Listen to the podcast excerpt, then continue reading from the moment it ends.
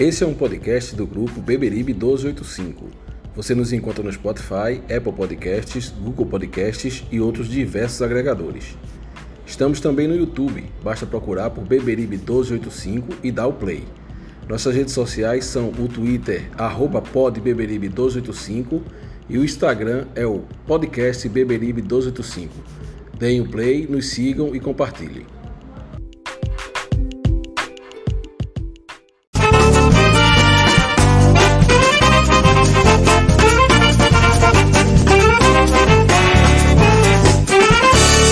Adianta mudar seu doutor. Meu coração sempre será tricolor. Eu não me canso de dizer Santa Cruz até morrer. Não adianta mudar seu doutor. Meu coração sempre será tricolor. Eu não me canso de dizer Santa Cruz até morrer é o mais querido, o mais aplaudido. Nossa emoção ele traduz. Toda criança chora quando nasce, mas eu nasci gritando Santa Cruz. Toda criança. Fala galera coral, boa noite. Uma live especial aí no Beberibe 12, está ao vivo. Um ano de programa, um ano de podcast. É, estamos aí com Francisco de Assis, Wagner, André. Já tem convidado especial na live aí. Nosso Marcelinho. Ei, Marcelinho, boa noite, meu irmão. Que bom ter você aqui. Boa Tudo noite. bem? É um prazer estar com vocês aí. A nação tricolor, tamo junto. Que legal. Você, você, pode pegar 10 daquele, do time de hoje e jogar o que você jogou em 99, não, para ajudar a gente, Marcelo? Rapaz, tá, tá complicado, né? Hoje tá, a gente fica na torcida para que venha uma vitória, né? Para que o clube saia da situação. Acho que tá complicado. A Tá 10 não, mas se me der a 8 a 7, eu jogo. A 8 e a 7, tá bom? Tá bom, tá bom. Saudade de você, meu irmão, do, do que você entregava dentro de campo, né, da, da vontade que a gente via. E aí, você, sei lá, 21 anos naquela época? 99, né? 21 anos, né? É, Você é de 78, idade né? Na época, É? Era, né? 21? é, tinha 22, 20, é, 21 para 22 anos. Era. Na, ver- na verdade, torcedor, Marcelinho chama-se Emerson Cassiano de Barros, é isso? Melhorou. Sim, Emerson Cassiano de Barros. Olha aí. Marcelinho, De onde vem Marcelinho? Oi? De onde vem Marcelinho? Na época, por causa de Marcelinho Carioca, aí, como eu era da base do Santa Cruz, aí o professor Rubens Salim achou eu parecido, né? Baixinho, com cabelo baixo. E na época, Marcelinho Carioca estava no auge do Corinthians, aí ele começou a me chamar de Marcelinho. Ah, aí eu fiquei tá. sem entender, tá, parece tal. E nisso a base os companheiros pegou.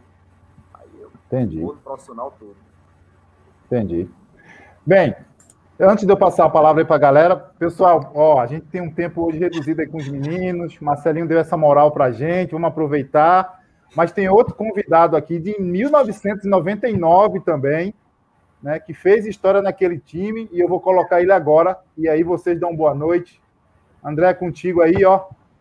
Ó quem tá aí, rapaz. O Capita. Fala, Tinho. Tá sem som, meu irmão. Acho que é o seu microfone aí, tem que ativar. Boa noite a todos. Boa noite. Rapaziada de Irailton, todos os amigos da mesa, da live. Marcelinho, bom te ver, meu irmão. Beleza, parceiro? O tá Marcelinho falou que ele é de 78, né? Se o É gato? Marcelinho é de 78, eu sou de 82. É gato, né? É gato, é gato. Né, tirou. Na verdade, ó, verdade, Ô, Gera, ô, Gera, ô, Gera, licença. Você Fala. falou em gato aí, aí eu lembrei de um episódio, 99, depois que a gente subiu, que o Bahia entrou, tentou entrar, alegando que Baiano, o nosso centroavante, tinha, tinha lembra aí, tinha e, e Marcelinho, que Baiano era gato, se amparando naquele caso Sandro Hiroshi lá. O Bahia tentou apelar para isso. eu lembro, eu lembro que eu vi alguma coisa em relação a isso mesmo, mas não deu em nada. Aí foi pro tapetão, aí o Bahia levou outra lapada no tapetão. Foi exatamente isso. Deixa eu dar a palavra ao André. O André aí ficar à vontade aí com o Tinho, com o Marcelinho. Viu esses dois homens dentro de campo. Na verdade, Tinho é o Wellington Feitosa Queiroz. Queiroz, é isso? Queiroz, isso mesmo. 23 de fevereiro de 1971. É gato ou não? Nada, isso é seríssimo. André, tá contigo. Boa noite, Geraildo. Boa noite, Francisco, Wagner, Marcelinho e o capitão Tinho, que quase que, que eu tive um infarto, Tinho, naqueles jogos quadrangulares. O jogo contra o Goiás, rapaz, no Arruda lotado, no sábado, 50 e poucas mil pessoas, né? Tu cobrou aquele dois pênaltis, né? É, o jogo também do um jogo, um jogo muito complicado, talvez o jogo mais complicado daquele quadrangular foi aquele jogo nosso contra o Vila Nova. A equipe não estava bem, né? O Vila saiu na frente, gol de Túlio Maravilha. E aí o Santa Cruz virou o jogo, né? Um gol de pênalti seu também. Isso. E, cara, aquele, aquele, aquele, aquele período ali daquele quadrangular, aquela campanha toda, né? Principalmente a parte final eu me lembro perfeitamente daquele jogo contra o São Caetano, também no Arruda. E, e, e foi uma coisa assim, sabe, que me chamou muita atenção, porque eu estava ali atrás, atrás do gol do canal, foi justamente onde subiu o time do São Caetano. E eles passaram lá uns 10 minutos prontos para entrar em campo, e não entraram em campo, esperando o Santa entrar, para que a torcida não os vaiasse. E eu cheguei, estava com uns amigos meus, cara, esse time aí né? Esse time aí não tem condições, o time está com medo da torcida, né? um time amedrontado. Né? E olha que o São Caetano estava com uma baita campanha, né? assim, muito acima da gente. E, mas me chamou a atenção esse fato o São Caetano é, é, é, só entrar em campo né, juntamente com, com o Santa, porque a torcida estava, me parece que o público foi 45 mil pessoas naquele jogo, e, e o São Caetano tremeu nas bases naquele jogo. Então, assim, são partidas, assim, memoráveis, você com, com o Marcelinho, né, é, o Janduí, né, é, o Marcelan, enfim, é um time Milar. muito raçudo, né, o finado Cláudio Milar, né, então, assim, era um time muito, o Arley, era o, o, também o saudoso Nereu Pinheiro, né, que comandou aquela, aquele time com o Charles Muniz. Janduí. Janduí, exatamente, o Nilson, né, Nilson, então, assim, era um time, cara, Valdomiro, né? Valdomiro, né? Era um time, pô, que, que faz muita falta hoje ao Santa Cruz. É aquele, é aquele time, sabe, que suava a camisa, que dava o sangue dentro de campo, né? A gente precisa muito desse espírito hoje. A gente vê um, um time do Santa Cruz muito, muito burocrático, sabe? Muito assim, sabe? É, tô jogando uma partida, tô tocando uma bola e perde, sabe? Os caras não, não, não não chegam junto, não se discutem, não, não tem engano. Então, aquele time de 99 é um time muito raçudo e que um quadrangular extremamente complicado, né? Com Bahia, com, com Vila Nova e o Goiás, né?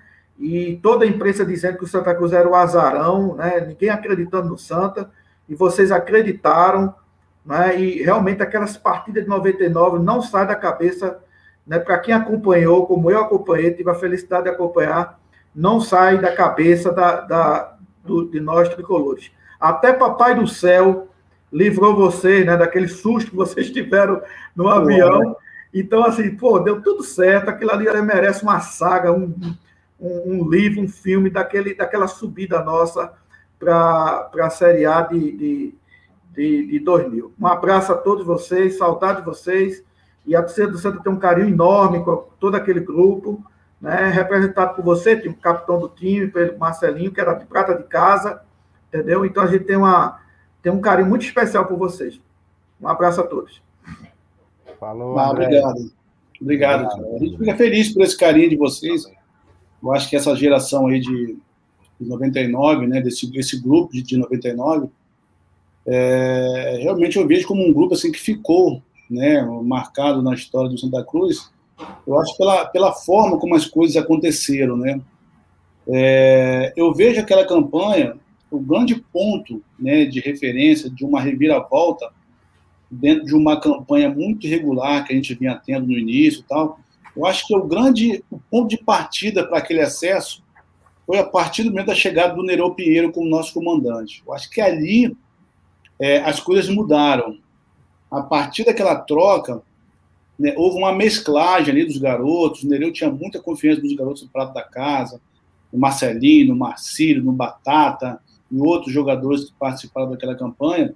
E mesclado com alguns outros jogadores mais experientes, mais rodados, né? E aquilo ali com toda, com toda aquela, com toda aquela simplicidade do Nereu, com toda aquela forma de ele passar né, aquilo que ele queria implantar para o grupo, aquilo ali com certeza foi, foi fundamental. Né? Os garotos já conheciam a forma de trabalhar, já conheciam os métodos do Nereu trabalhar.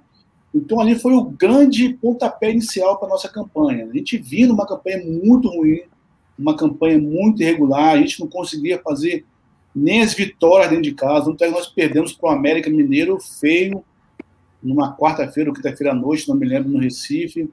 Então, assim, era uma campanha que a gente praticamente não via possibilidade de, de, se, de nos classificarmos para a próxima fase, né? E a chegada do Nereu mudou, tanto é que a gente chegou na última rodada daquela fase de grupos ali, né, com, com condições de vencer o Sampaio Correr lá no Maranhão, torcer por uma combinação de resultados, e, e as coisas aconteceram. Né? E o grande detalhe dessa mudança toda que o Santa Cruz passou, dessa reformulação toda que, que nós passamos em plena Série B foi a forma como os jogadores encararam aquelas mudanças, né? Foi a forma como nós, jogadores, é, é, assimilamos uma ideia de estar vestindo uma camisa de uma torcida imensa.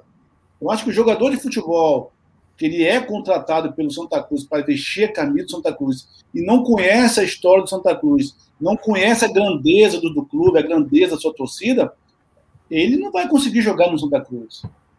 Então, acho que esse é o grande ponto, fazendo um comparativo daquele, daquele grupo, eu acho, com o grupo atual. Naquele grupo de 99, nós tínhamos jogadores identificados com o clube.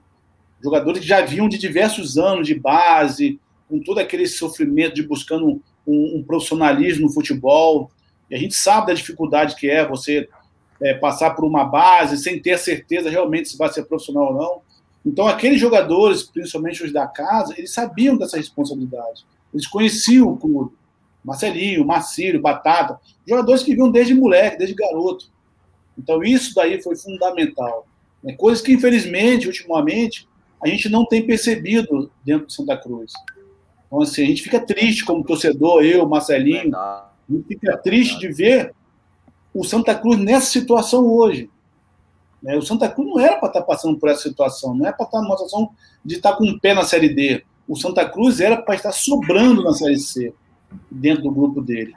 Então, assim, nos entristece, a gente ainda tem uma, uma pequena esperança de que as coisas mudem e o Santa possa aí buscar as vitórias e, e, e pelo menos permanecer na Série C, né? Para que no ano que vem as coisas se organizem e o time volta a brigar aí para subir para a Série B, né? Verdade, verdade. Francisco, e Marcelinho? Marcelinho tá aí, ó. Tem um sósia, tem um sósia aí que quem sabe daqui a pouco a gente vai ver vestir a camisa do Santa Cruz no, no profissional, né? Nós vimos uma foto do filho do Marcelinho aí, rapaz, é um sósia seu, viu, Marcelinho? Que legal. Francisco, Marcelinho contigo aí. Alguma pergunta para Marcelinho? Fica à vontade. É, boa noite, Gerailton. Boa noite, André. Boa noite, ah, Wagner. Boa noite ao Capitão Tinho. Boa noite, Marcelinho. É, é uma pergunta curiosa que eu tenho, porque aquele ano de 99, o Santa Cruz começou com muito investimento, né? Jonas Alvarenga chegou e numa campanha de marketing contratou Mancuso, contratou o argentino Almandóis, é, contratou Paulinho McLaren, contratou Marcos Adriano, estava é, formando um time meio que galáctico. Né? Tanto é que o Santa Cruz, durante dois ou três meses, angariou milhares e milhares de sócios. Agora, o interessante é que esses jogadores midiáticos não deram certo, né? Mancuso chegou aqui com toda a pompa. Mas ele estava entre os dispensados do final da Série B, que chegou a uma altura do campeonato, vocês devem lembrar, que fizeram a varredura no elenco. Assim que Neiro assumiu, o Arthurzinho foi embora. É, essa goleada contra o América Mineiro. Eu não sei se André tá, mas Reginaldo fala muito desse jogo, nosso amigo Reginaldo Cabral, que estava lá. Foi 5x1 e... com o América, foi o jogo que, salvo engano, foi a queda de Arthurzinho nesse jogo. Ele caiu. É, o jogo foi 5x1. É, exatamente. E eu vi a vaca ir para o brejo ali. Eu, sinceramente, vi a vaca ir para o brejo. Quando o Nereu assumiu, o que eu esperava do pessoal da base era que, sim, que mantivesse a dignidade. E a dignidade, para mim, era se manter na Série B. É, Tio já era um jogador experiente e Tio sobreviveu à varredura, né? 500 que saíram dispensados, a maioria era jogador experiente. Tio, é, Tio foi um dos experientes sobreviveu. Mas veja só, Marcelinho, para você, que ao lado de Batata, tinha o Wellington também, Acho que Arley ainda não estava jogando aquele time. Acho que Arley veio jogar já em 2000, o lateral. Não, jogou não, Arley estava. Era o Arley. Fez o gol, Arley fez o gol contra o São Caetano, lá em São Paulo. Isso, isso aí. Você vê a memória, a memória, ó, a memória da galera aqui é boa. É boa, é boa. Inclusive o Arley, inclusive me permite, Francisco. Pode falar, o, Arley fez, o Arley fez um gol contra o América de Natal. A gente ganhou esse jogo de um. Foi o Wellington? Foi 1x0? E São São Caetano, não foi de Wellington. Ah, foi de ah, Wellington. Foi de Wellington, né? Então, o América, o América foi Arley, não foi? Isso. O Arley, o Arley fez um gol contra o América. Aquele jogo ali, eu acho que se a gente tivesse empatado, a gente estava na terceira divisão. E a gente ganhou do América, aquele jogo lá, o gol do, do, do, do Arley. Realmente, o, foi o Wellington que fez o gol contra o São Caetano. Mas a Arley e o Wellington faziam parte daquele grupo 99. Em Natal. É porque o Wellington, ah, eu queria saber do Marcelinho é o seguinte. O Wellington jogava do lateral esquerdo e o Arley, como era o lateral direito, o Wellington às vezes jogava pela lateral esquerda. Exatamente. Ah, isso, isso. É bom, é, é bom lembrar isso, eu já tinha esquecido desse fato. O que eu queria saber do Marcelinho é o seguinte, que eu estou enrolando. Qual foi o diferencial de Nereu Pinheiro? Porque parece que com Nereu Pinheiro o time mudou da água para o vinho e a gente viu entrega em campo que há muito tempo a gente não vê no Santa Cruz. Qual foi o diferencial do Nereu Pinheiro, na sua opinião, Marcelinho? Travou, Marcelinho, não? Ou travou, tá dando delay. O diferencial foi a coragem dele, né? Ele chegou. E coragem é, na gente da base, né? Tá, tá, Arlen. Teve uma conversa com nós e disse: vou arriscar em vocês. Agora quero respaldo de vocês dentro de campo. Dedicação. Vocês têm qualidade para estar aqui, para jogar no Santa Cruz, tanto é que já vem aí no clube há algum tempo, desde a época de base, né? Para vocês mesclar com os caras mais experientes, né? Como o Tio, como o Janduí, como o Nilson. E vou acreditar em vocês. Agora, ser, porque se a gente for desse jeito, tenho certeza que a torcida vai comprar a nossa, a nossa vai lotar esse estádio e a gente vai embora. Agora, confio em vocês. Então, ele teve a coragem de confiar na gente. Então, a gente por isso, como o Tim falou aí, por a gente vir da massa, conhecer o Santa Cruz, conhecer a grandeza da torcida, a gente sabia se o time engrenasse com raça, com vontade, as vitórias a torcida acho que tá junto, é comprar briga, que a gente já conhecer Santa Cruz e anos na base, né? Tá, na hora que o time tá bem, a, é, chega junto, né? A briga junto com, com a. Então, depois encaixou, como foi, falo aí, teve o primeiro jogo com o América Mineiro, que a gente se não ganha, tava um pé da terceira divisão, e ganhamos esse jogo de Arley. Eu joguei esse jogo também. E daí começou. A gente, a gente chegou pro quadrangular. Ah, eliminamos o Caetano, né? Eliminamos o São Caetano. Eu lembro quando a gente chegou aqui em Recife, foi aquele gol de Wellington lá, 1x0, né? E com sofrimento, mas conseguimos passar. Quando chegou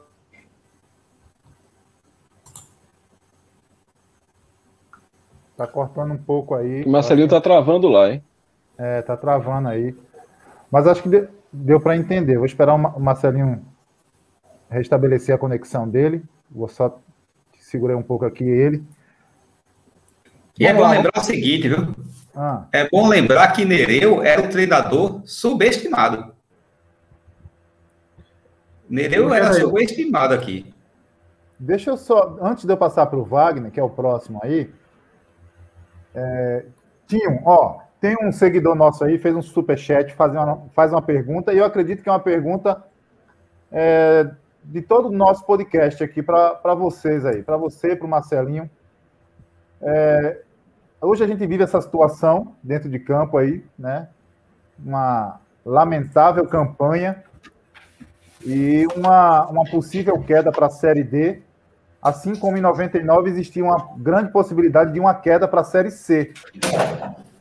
Né? E a pergunta é o seguinte, né? O que, é que vocês fizeram lá atrás? Né? Como é, quando, quando é que a chave foi virada? Né? Será que dá para aplicar a mesma receita lá na, no, no elenco de hoje? Como reverter a situação de hoje, comparando, fazendo um paralelo com 99?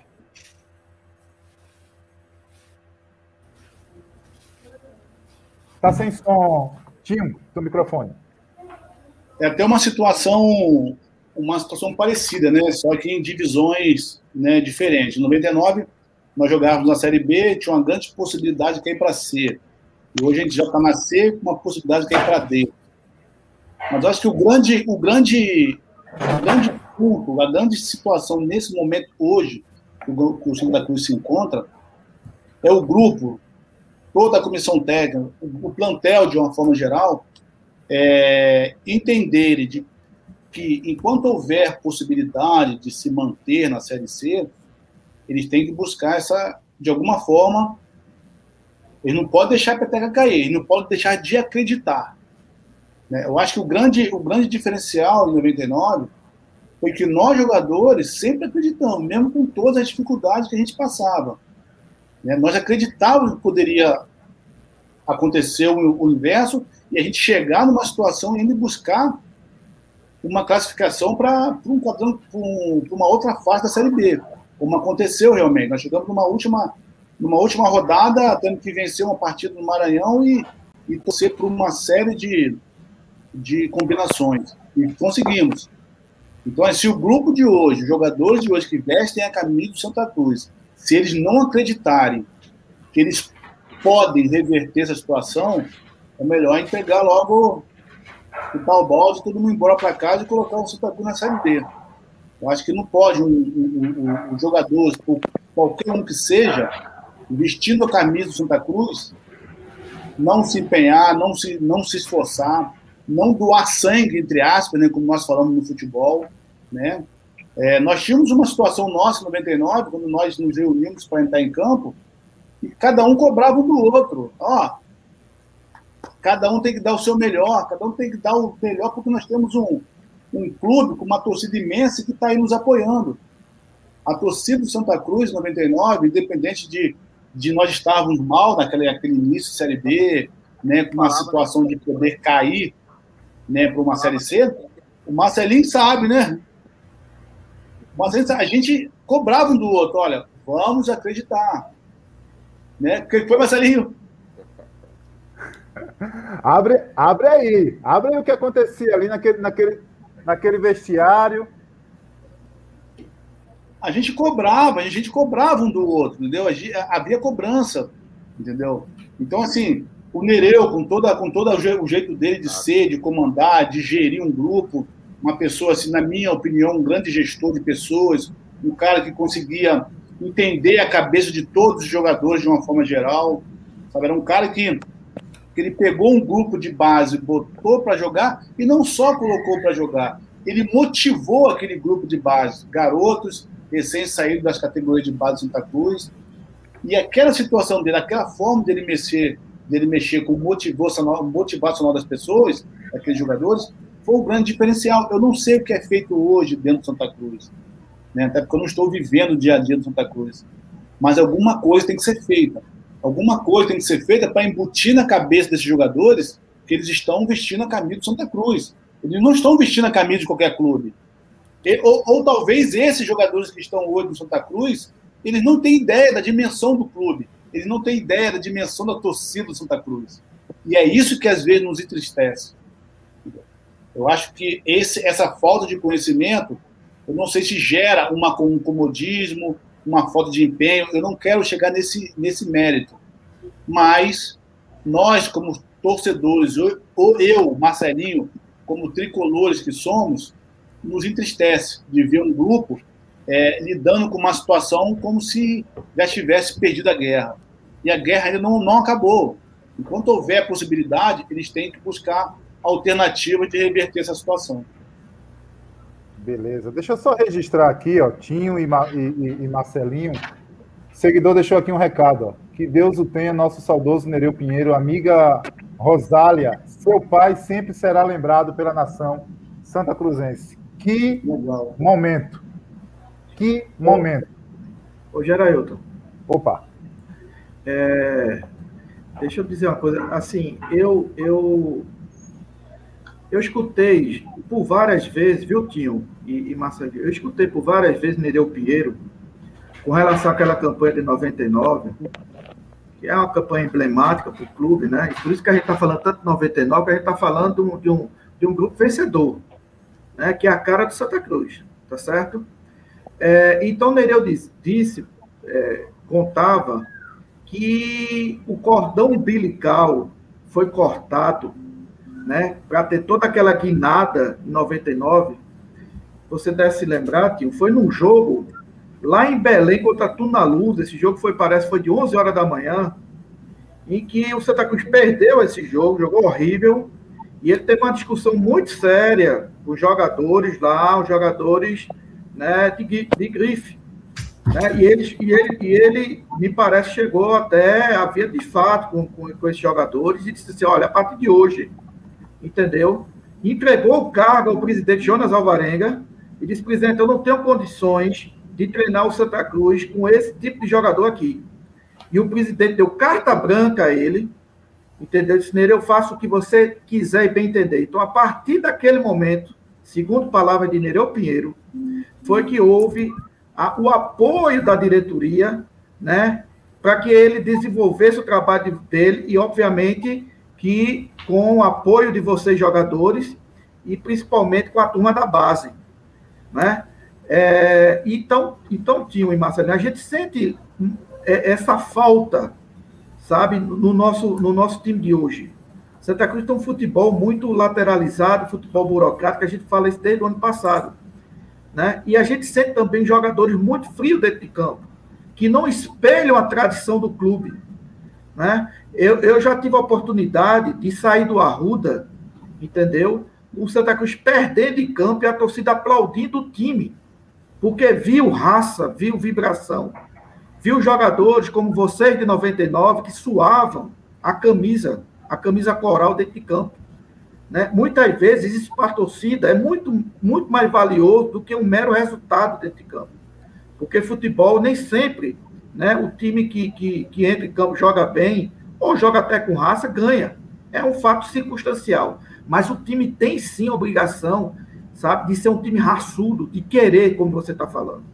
Então, tinha aquele jogo contra Tudo na Luso, lá em Belém do Pará, dito pelo saudoso Nereu Pinheiro, foi o jogo em que houve essa guinada toda, em que ele realmente tirou aqueles jogadores né, que não estavam resolvendo e colocou a turma que queria jogar. É, foi um jogo, foi um jogo que foi, se não me engano, um domingo pela manhã. É aqui em Belém do Pará, que hoje, que hoje eu, moro, eu moro em Belém do Pará, e foi um jogo 10 horas da manhã, se não me engano, 10 e meia da manhã. Estava muito quente no, em Belém. E aqui em Belém a umidade é muito alta. Mas isso não foi o motivo pela forma como nós jogamos. O time realmente foi muito apático. E nós sabíamos, o Marcelinho sabe disso, nós sabíamos que naquele grupo de 99, quando aquela fase estava muito ruim, é, nós sabíamos que tinha um grupo de jogadores que não estavam comprometidos com o Santa Cruz. Era como se tivessem dois grupos um grupo comprometido e outro grupo não comprometido. Só que o Nereu é um cara muito inteligente, eu já tinha, já tinha percebido essa situação.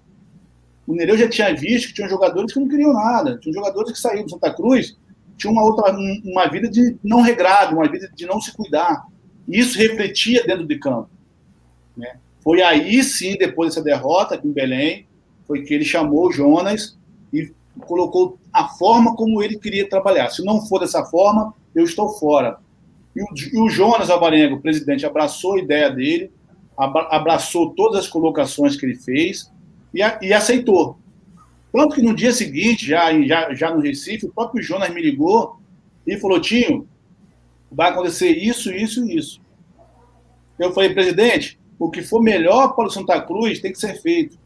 Senão a gente não vai conseguir chegar. E dali realmente Santa Cruz subiu, a garotada chegou, começou a dar conta do recado, Marcelinho entrou, começou a dar, ser o nosso motorzinho lá no nosso meio de campo, fazia gol, chegava.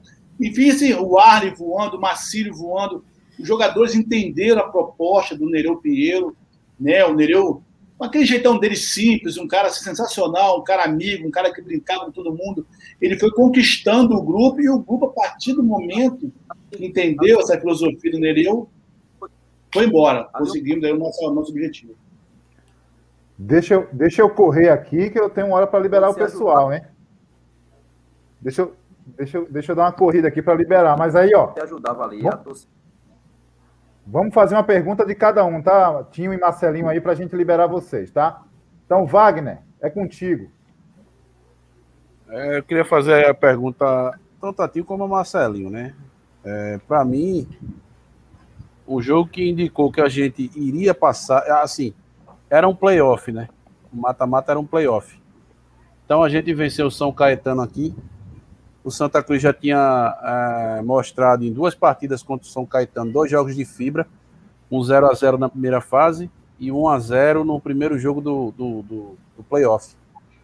Então o Santa Cruz lá no, no jogo da volta, com três minutos, abre o placar toma a virada e sofre o placar de 4 a 1 Em seguida, o Santa Cruz reage. Eu não, não lembro, eu não lembro se você fez gol, Tinho. Tá me faltando a memória agora. Isso, fiz um gol de falta. Fiz um gol de Pronto, falta. foi isso mesmo. Então, para mim, aquele era. Eu digo, não, o jogo daqui a dois dias o Santa Cruz vence. Eu tive a certeza que a gente ia vencer ali. Mas eu queria saber com vocês aí, quando tava 3 a 1 4x1. O que é que vocês conversavam dentro de campo? Ah, vamos lá. Assim, o ambiente no vestiário, como foi é, que, que veio aquela força, quem injetou ânimo, Nereu, o que é que disse? Como é que foi o ambiente ali naquela virada de tempo ali? Com a gente, com aquele revés ali. E depois do jogo, qual foi a sensação? Assim, queria que vocês me descrevessem esses dois momentos. No intervalo do primeiro tempo e após o jogo. Marcelinho tá travado, Tinho?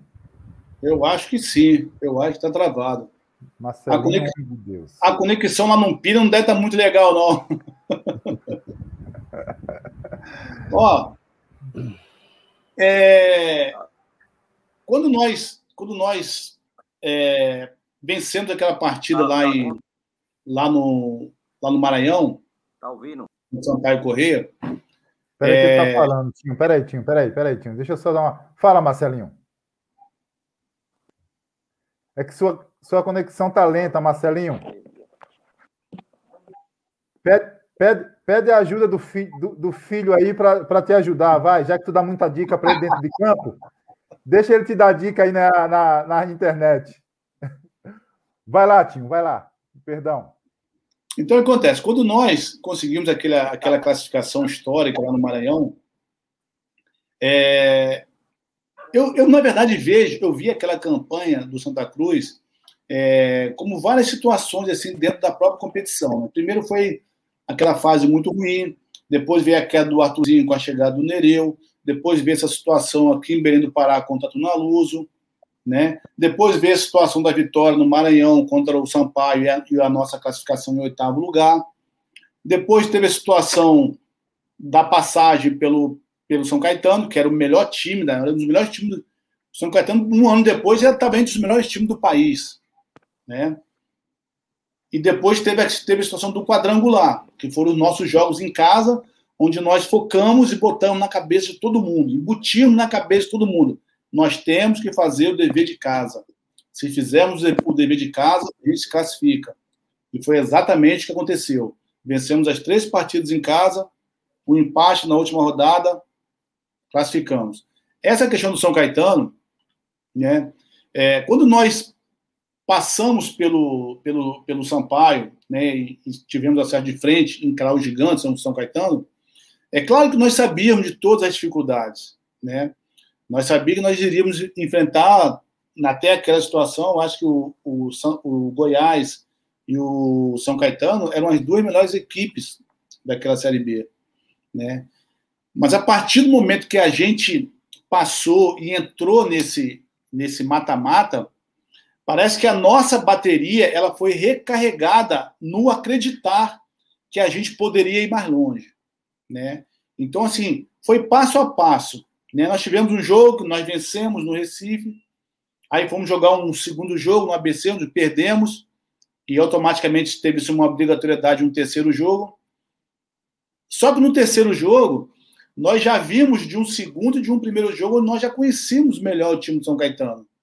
Né? E aí nós passamos a acreditar, falar, nós temos condições.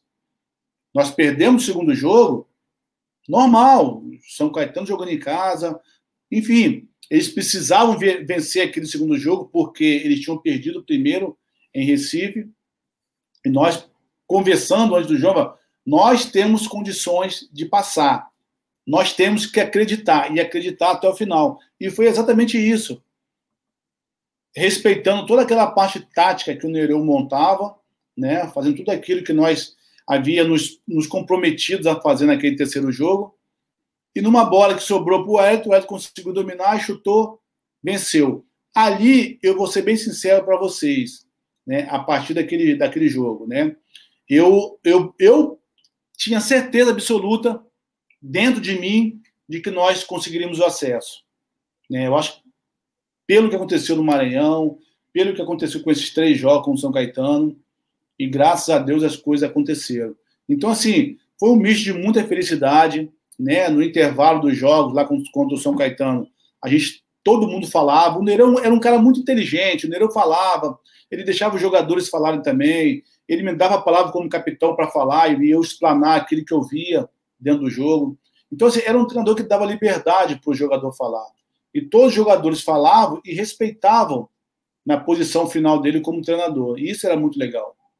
Então, assim, isso foi um foi algo também assim que nos ajudou muito em relação àquela série B. Aí depois que passamos ali pelo pelo Santa pelo São Caetano, cara, a gente só eu só me lembro, na verdade, da festa, né? No Arruda, no, no Arruda, lá, o pessoal assistindo o jogo no Arruda, a gente teve acesso a algumas imagens, algumas informações, pessoal se jogando na piscina, enfim. Aí a torcida também, automaticamente, nós sabemos que a torcida do Santa Cruz já é uma torcida apaixonada, quando essa torcida começa a ver resultado dentro de campo, começa a ver um time aguerrido, começa a ver um time que está querendo e honrando aquela camisa, aí você traz o torcedor para o teu lado. E aí foi que eu passei a acreditar nesse acesso, porque eu sabia que nós tínhamos três jogos em casa, eu sabia que nossa torcida estaria do nosso lado. Tá? Então, eu lembro dos, da, da nossa chegada em, no, no Arruda, nos três jogos em Recife. Era uma festa, a gente já, a gente já chegava ali na, na avenida e os torcedores nos apoiando, gritando o nome Santa Cruz, gritando o grupo todo. Isso era muito legal. Isso para a gente era uma motivação absurda. E foi aí que as vitórias foram acontecendo. Veio Goiás, vencemos depois o Vila, vencemos o Bahia. E aí a, a classificação chegou, graças a Deus. Beleza, beleza. Bem, Marcelinho não voltou ainda. Tá enrolado. Matheus, sua pergunta aí para Tinho, que daqui a pouco vou liberar o homem, que o homem vai comer açaí, tucupi, tá tudo lá na, em cima da mesa. Ah, terra boa, rapaz. Igual, igual Recife. É, o Belém do Pará é tão, é tão boa, é tão gostosa como Recife, cara. É, eu, tenho, eu, tenho, eu tenho amigos aí também. Vamos lá, Matheus, é contigo, meu irmão. Tinha aí, aí você era nascido já ou não? Eu? É. Rapaz, em 99, eu tinha oito anos. Eu nasci Olha em 91. Aí. Mas é interessante isso, é, companheiros aqui, Gerailton, Francisco, Wagner, meu, meu, o decano, né? Que eu sempre me refiro a ele como o decano desse, desse canal, nosso querido amigo André, e o zagueirão aí, Tinho, nosso capitão em 99. É, a primeira lembrança que eu tenho é, dentro do Arruda, como realmente torcedor do Santa Cruz, eu tenho algumas poucas lembranças anteriores, mas a primeira lembrança que eu tenho como comemorando um gol no Arruda foi Santa Cruz e Bahia, já no quadrangular final. Naquele jogo, Santa Cruz ganhou por 2 a 1 do Bahia. E eu lembro muito porque eu não consegui, eu não, eu não vi o primeiro gol do Santa Cruz e não vi o gol de empate do Bahia. Criança, né? Comemorei com todo mundo, mas não vi o gol do Santa Cruz, o primeiro gol. E o segundo gol, eu lembro que estávamos lá, meu pai, Maurício e eu, atrás do gol da, da Rua do Canal ali. A gente comemorou muito. E a minha primeira lembrança dentro do Arruda. Tinham a, a, a minha avó, minha avó curadense, aqui de Jaboatão dos Guararapes, ela se referia quando o cabo era macho, ela dizia que o cabo tinha cunhão roxo. Esse cabo tem um cunhão roxo. Meu amigo, Santa Cruz e Goiás, dois pênaltis. Colocar a bola embaixo do braço e bater aqueles dois pênaltis. Fala para a gente um pouquinho sobre a emoção, a coragem, a perna tremeu. Conta para a gente um pouquinho sobre aquele momento. Então espera um segundo aí. No estádio do Arruda. Pênalti, mão na bola do jogador Túlio. Tinho vai para a cobrança. Autorizado. Na bola, Tinho.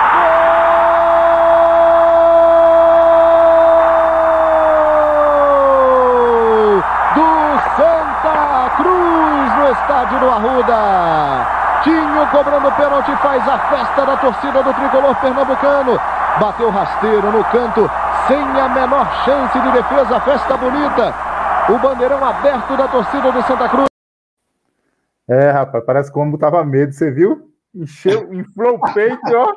Não vem, não. Fala aí, Tinho, é contigo. Rapaz, é, tremeu e tremeu sim, cara. Não vou, não vou, não vou mentir para vocês, não né? E não sei se vocês repararam aí nessa aí, minha comemoração. Marcelinho boa, voltou. Aí. Boa, Marcelinho. Eu não sei se vocês repararam nessa minha comemoração. Eu fiz questão de fazer o gol lá do gol oposto ao banco e vir correndo e dar um abraço pro Nereu. Né? Foi uma forma que eu tive de demonstrar o quanto ele estava sendo importante naquela nossa campanha, sabe? E tem uma, tem uma curiosidade nesse pênalti aí, que eu já falei algumas vezes, em algumas entrevistas que eu dei para jornais, algumas rádios de Recife, é que quando o Nereu ele fez essa preleção para esse jogo contra o, contra o Goiás, ele fez toda a preleção, definiu a parte tática, definiu tudo que tinha que ser feito em relação ao que ele queria para aquela partida. E, e ele se esqueceu de definir na preleção dele quem bateria pênalti, porque a gente vinha na, na, nas fases anteriores, nos jogos anteriores, perdendo alguns pênaltis com alguns jogadores, Valdomiro, Milá, enfim. E quando acabou a preleção, que a gente já estava nos levantando para ir em direção ao ônibus, para ir para o Arruda, o Charles Muniz, que era auxiliar técnico dele, falou: Nereu, você esqueceu de definir quem vai bater pênalti. E o Nereu tinha um, tinha um gesto muito legal e botava, fazia a mão assim, né? Era eu, Tinho, você tomou a bola. ele botou a mão assim, né? Aí ele, ele falou assim: ó, se tiver pênalti, quem bate é meu capitão. E justamente no jogo que ele me colocou para ser o batedor de pênalti, eu não havia treinado, eu não sabia que iria bater pênalti caso acontecesse pênalti. Então, para mim, foi uma novidade assim, dentro da mesma partida, dois pênaltis. É, se vocês pegassem o, é, a, a, imagem aberta desse primeiro pênalti, principalmente, vocês reparam que eu venho andando muito tranquilamente lá de trás e pensando em um monte de coisa. E a perna tremendo, né? Porque na minha cabeça, como capitão da equipe, eu sabia que o Santa Cruz vinha de praticamente 12 anos sem um acesso à Série A. Eu sabia que tinha uma torcida sofrendo demais com essa, com essa escassez de acesso. Então, eu sabia que tinha uma torcida gigante ali no Arruda, nos apoiando, e que eu não podia decepcioná-lo. Então, mesmo sem bater pênalti, sem treinar pênalti durante a semana, eu sabia que a responsabilidade era minha. Eu não podia fugir aquela responsabilidade. Então, assim, eu botei a bola na marca do pênalti, dei alguns passos para trás, e se vocês repararem, os dois pênaltis são bem parecidos. Muito. Só que um eu corro para o lado esquerdo e o segundo eu corro para o lado direito, onde tem um escudo do Santa Cruz. Então, assim, a, a, forma como eu encarei aquilo ali era uma forma pensando no torcedor, pensando na torcida, pensando que era o primeiro jogo de um quadrangular, onde uma vitória era fundamental para a gente, para a gente continuar sonhando com acesso. Era aquilo que cada um de nós, jogadores do grupo, cobrava um do outro. Temos que fazer o dever de casa. E vencer em casa era importante, começar vencendo. Então, assim, foi assim, uma situação muito, para mim, é, é, de muito nervosismo de início, né? principalmente no primeiro pênalti. No segundo já fui mais relaxado, mas quando ia, ia, ia, o espaço de tempo entre um pênalti e outro, se não me engano, de 10 minutos, algo assim desse tipo, mais ou menos, entendeu? Então foi muito rápido, a gente estava perdendo o partido por 1 a 0 Aí o empate, daqui a pouco tem um outro pênalti. Então, assim, por isso que eu fiz questão de, naquela, naquela primeira cobrança, é, sair correndo em direção ao Nereu e dar um abraço nele como forma de agradecimento pela Sim. forma como ele geria. Ah. Já que contra o Bahia, Valdomiro não deixou você bater, né? Que o goleiro botou para dentro, aí você bateu os pênaltis. É, contra o, ba... contra o Bahia, eu botei a bola, porque quem estava batendo falta era eu, né? Eu tinha feito um gol lá contra o São Caetano e tal. Então eu até ajeitei. Aí eu falei, ele chegou para mim e falou assim: Tinho, deixa eu bater, deixa eu bater, que eu tô com confiança. Aí eu até é. brinquei para ele, eu até brinquei com ele assim: olha, isso dentro do campo. falei, olha, então coloca essa bola dentro do gol, se, não, se a bola não for no gol, te arrebento lá no vestiário. Brincando com ele, né? Ele conseguiu acertar uma batida muito legal na bola. O goleiro, coitado, uma falha, uma falha assim gritante daquele goleiro do Alex, que foi formado no Botafogo e tal.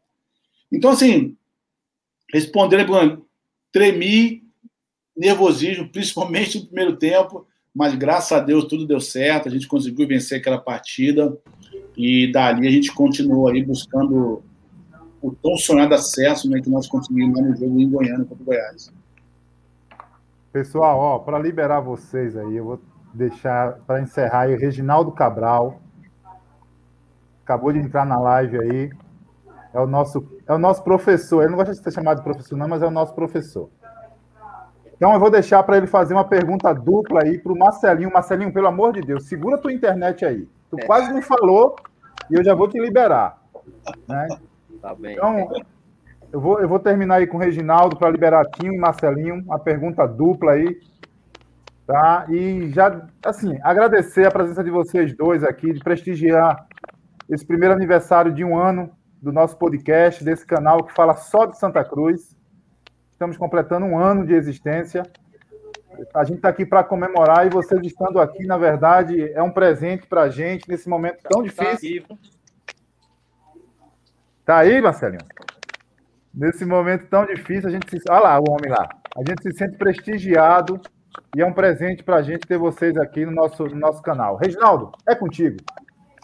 Ô, rapaz, eu queria apenas agradecer, né? É, pergunta, acho que todo mundo fez é, é, sobre aquela sobre aquela aquela campanha fantástica de 99 e eu vi André no início, eu estava fora é, eu vi o André no início. A gente, no jogo de, de, na fase de classificação, a gente empatou com o São Caetano 0 a 0 O São Caetano vinha de uma goleada do Bahia. Ele, ele ganhou do Bahia na Fonte Nova. E aquele empate em 0 a 0 nos livrou da Série C. Foi o empate contra o São Caetano na fase de classificação. Aí nós tínhamos o jogo contra o América de Natal e o Sampaio Correia. O empate de 0 a 0 com o São Caetano nos livrou da Série C, mas deixou a gente com muito pouca chance de classificação. Era preciso a gente vencer os dois jogos e ter uma combinação. E uma dessas combinações era o CRB, que vinha numa fase extraordinária, perder em casa. E na última rodada, o Santa vence o Sampaio Corrêa e o CRB estava ganhando de 1 a 0 do Remo e o Remo vira em cima do CRB no Rei Pelé. Então tudo estava favorável, né? E o Marcelinho, e aí é, é, é, aquelas cobranças de pênalti foram bem emblemáticas, né? Eu nunca vi um gol de pênalti ser tão tão memorável assim, né? Porque gols de pênalti geralmente são gols comuns, mas aqueles de 99 ficaram marcados. E Marcelinho, eu me lembro, porque ele tinha de fato uma semelhança com o Marcelinho, jogava muito, jogava muito, era um jogador de muita qualidade, é, de velocidade. Ele só ele começou ali fazendo uma função de segundo volante, a qual ele não tinha o corpo para fazer essa função, então ele era facilmente deslocado quando, quando, quando você tinha um, um, uma marcação mais jogadores mais robustos, mas ele quando vinha com a bola conduzida, o passe dele era muito bom, né? E pô, é, era muito bom ver aquele jogo, né? Me lembro do, do, do jogo da, da, da fase do quadrangular já com o São Caetano aqui, em que o São Caetano, de fato, entrou no estádio, eles entravam lá pela Rua das Moças e ficou esperando o Santa entrar, porque antigamente não tinha esse protocolo dos times entrarem juntos. Eu acho uma bobagem, né? Tinha as festas da torcida e tal. E eles viram a rua lotada e ficaram esperando para entrar junto com o Santa para não receber vaia.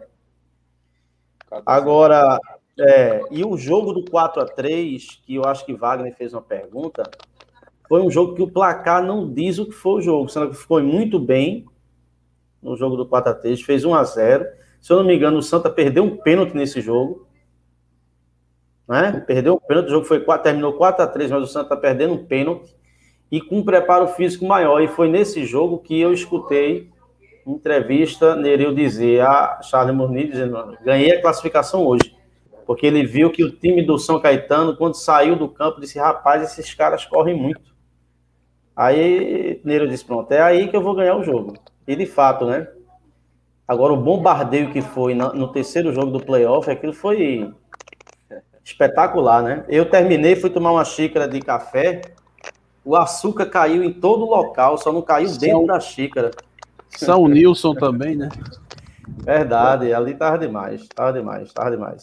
Mas assim, parabenizar o Marcelinho, nunca mais tinha visto, né? Quando ele saiu do Santa Cruz, a gente não tinha esse esse aparato tecnológico que a gente tem hoje de rede social, então a gente não, não teve a oportunidade de acompanhar a carreira. O Tinho, eu me lembro, porque o Tinho subiu do Vasco e eu acho que fez dupla de zaga com o Alberto Torres, não foi isso? Acho que com Torres lá, não foi? Alexandre Torres, Alexandre Torres. Alexandre Torres, Alexandre Torres, é. E foi aquele... É, pô, tem massa ali do Vasco, né? Subiu, subiu o Jean, subiu o Ian, isso, era o massa, era o massa do Vasco, né? na década de 90. Então, é parabenizar, agradecer a presença de vocês. E assim, toda energia, toda conversa de, de conquistas nossas é, é bom para um momento que a gente está vivendo, que a gente precisa virar essa chave e eu, eu tenho certeza que a gente vai conseguir virar, se Deus quiser. Então, assim, agradecer a vocês, sucesso na carreira, de, na vida de vocês aí, pessoal.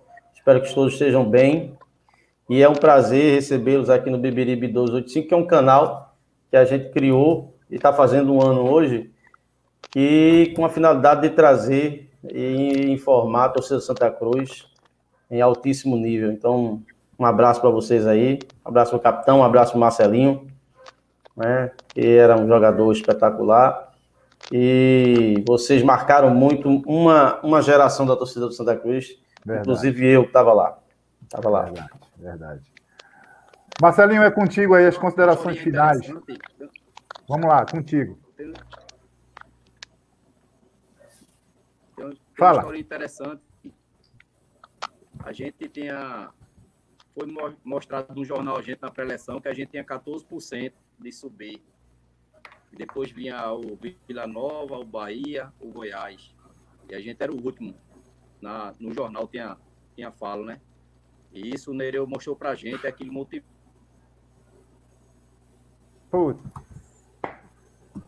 Quando ele, começa, ah, quando ele começa, quando ele começa a falar, cara...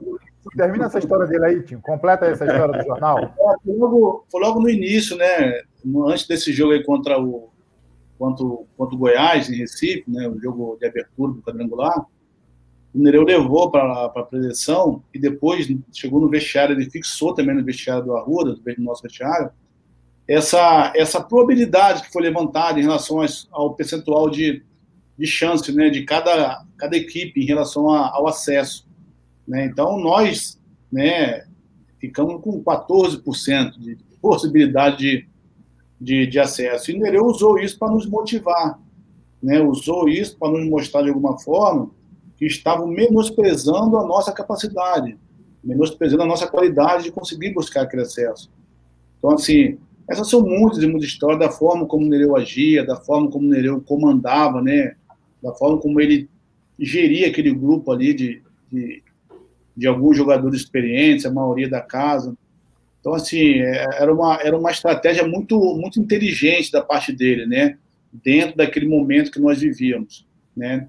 Então, assim, eu agradeço a vocês a, a oportunidade de estar, de estar, aqui com vocês nesse primeiro aniversário aí da Beberu 1285. É, fico feliz, falar do Santa Cruz é sempre bom, gosto de falar do Santa Cruz, sou tricolor do coração. Quem, quem me acompanha nas redes sociais sabe do carinho que eu tenho pelo Santa Cruz. Né? Por onde eu vou, por onde eu viajo, estou sempre levando a caminho do Santa Cruz comigo. Então, assim, falar do Santa Cruz é muito bom. Né? Então, estou sempre disponível aí para em qualquer oportunidade a gente está podendo voltar a falar do Santa Cruz Futebol Clube, que é um clube que eu tenho um carinho enorme, uma admiração gigante pela, pela sua torcida. Então, um abraço a todos aí, os participantes, e saudações tricolores. Saudações. Valeu, Tinho. Obrigado. Uma honra ter você e Marcelinho aqui. Pena que a participação saudações. do Marcelinho aí ficou, ficou comprometida. A gente vai marcar esse, a gente vai remarcar esse encontro ainda aqui, hein? Com certeza. Tamo junto. Grande abraço. Um abraço, amigo. Boa noite aí. Fique com Deus aí, cara. Até mais, capitão. Valeu, Valeu Tinho. Saudações. Gera, é, Fala, um, um, fato importantíssimo, e aí que eu acho que isso influencia muito né, no Clube de Massa Feito Santa. André falou de um jogo, e eu, eu acho que o Tinho falou também. O Santa perdeu no meio de semana de 5 a 0 5 a 1 América, 5 a 1 para o América Mineiro. Foi numa terça-feira à noite. Foi na terça-feira à noite, exatamente. Foi no meio de semana. Arthurzinho caiu. Caiu. É, caiu. Caiu Veja, esse jogo pela imprensa. Esse jogo deu 9 mil torcedores. O público, 9 mil alguma coisa. No domingo, o Santa enfrentou a Desportiva do Espírito Santo. Deu 11 ah, mil pagantes. Jogo. Deu 11 mil pagantes, ganhou de 2 a 0. Eu estava nesse jogo também. Ou seja, a gente apanhou de 5 a 1 e no domingo deu mais gente do que no jogo da, do meio de semana. É uma coisa louca.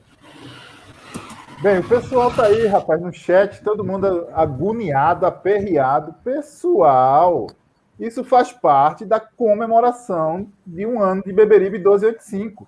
A gente quer trazer o atleta, a gente quer trazer a imprensa, a gente quer tra trazer o torcedor do Santa Cruz. O podcast não é feito só por nós, não. Né? O podcast é feito pelo jogador do Santa Cruz, pelo ex-jogador, pelo ídolo. Né? Então é por isso que estavam aqui Tinho e Marcelinho, esses caras marcaram história dentro do Santa Cruz. Né? Comandado por, pelo saudoso Nereu Pinheiro. E se vocês não perceberam, a filha de Nereu Pinheiro estava aqui nos assistindo. Né? E, e, e, o grande Charles Muniz, que a gente tem que trazer para o cara, é, será um papo agradabilíssimo. Charles é, Muniz. É um, é um contador de história, Charles. Então eu quero. É. Só, vamos trazer. Então, só para deixar registrado, Rosália, seu pai fez história no Santa Cruz Futebol Clube. Receba todo o nosso carinho e o nosso reconhecimento na noite de hoje. Obrigado, professor Muito obrigado, muito obrigado. Essa é a nossa homenagem. Ô, Gera, essa conversa toda, assim, porque a gente sabe que liberaram um quadro aí, Imortais, né? Falando dos três daqui. Aí passou Santa Cruz em 99, aí tem a passagem de Charles Muniz. Eu assisti, cara. Aí Charles disse que foi o jogo do, da, da, do acesso lá em Goiás.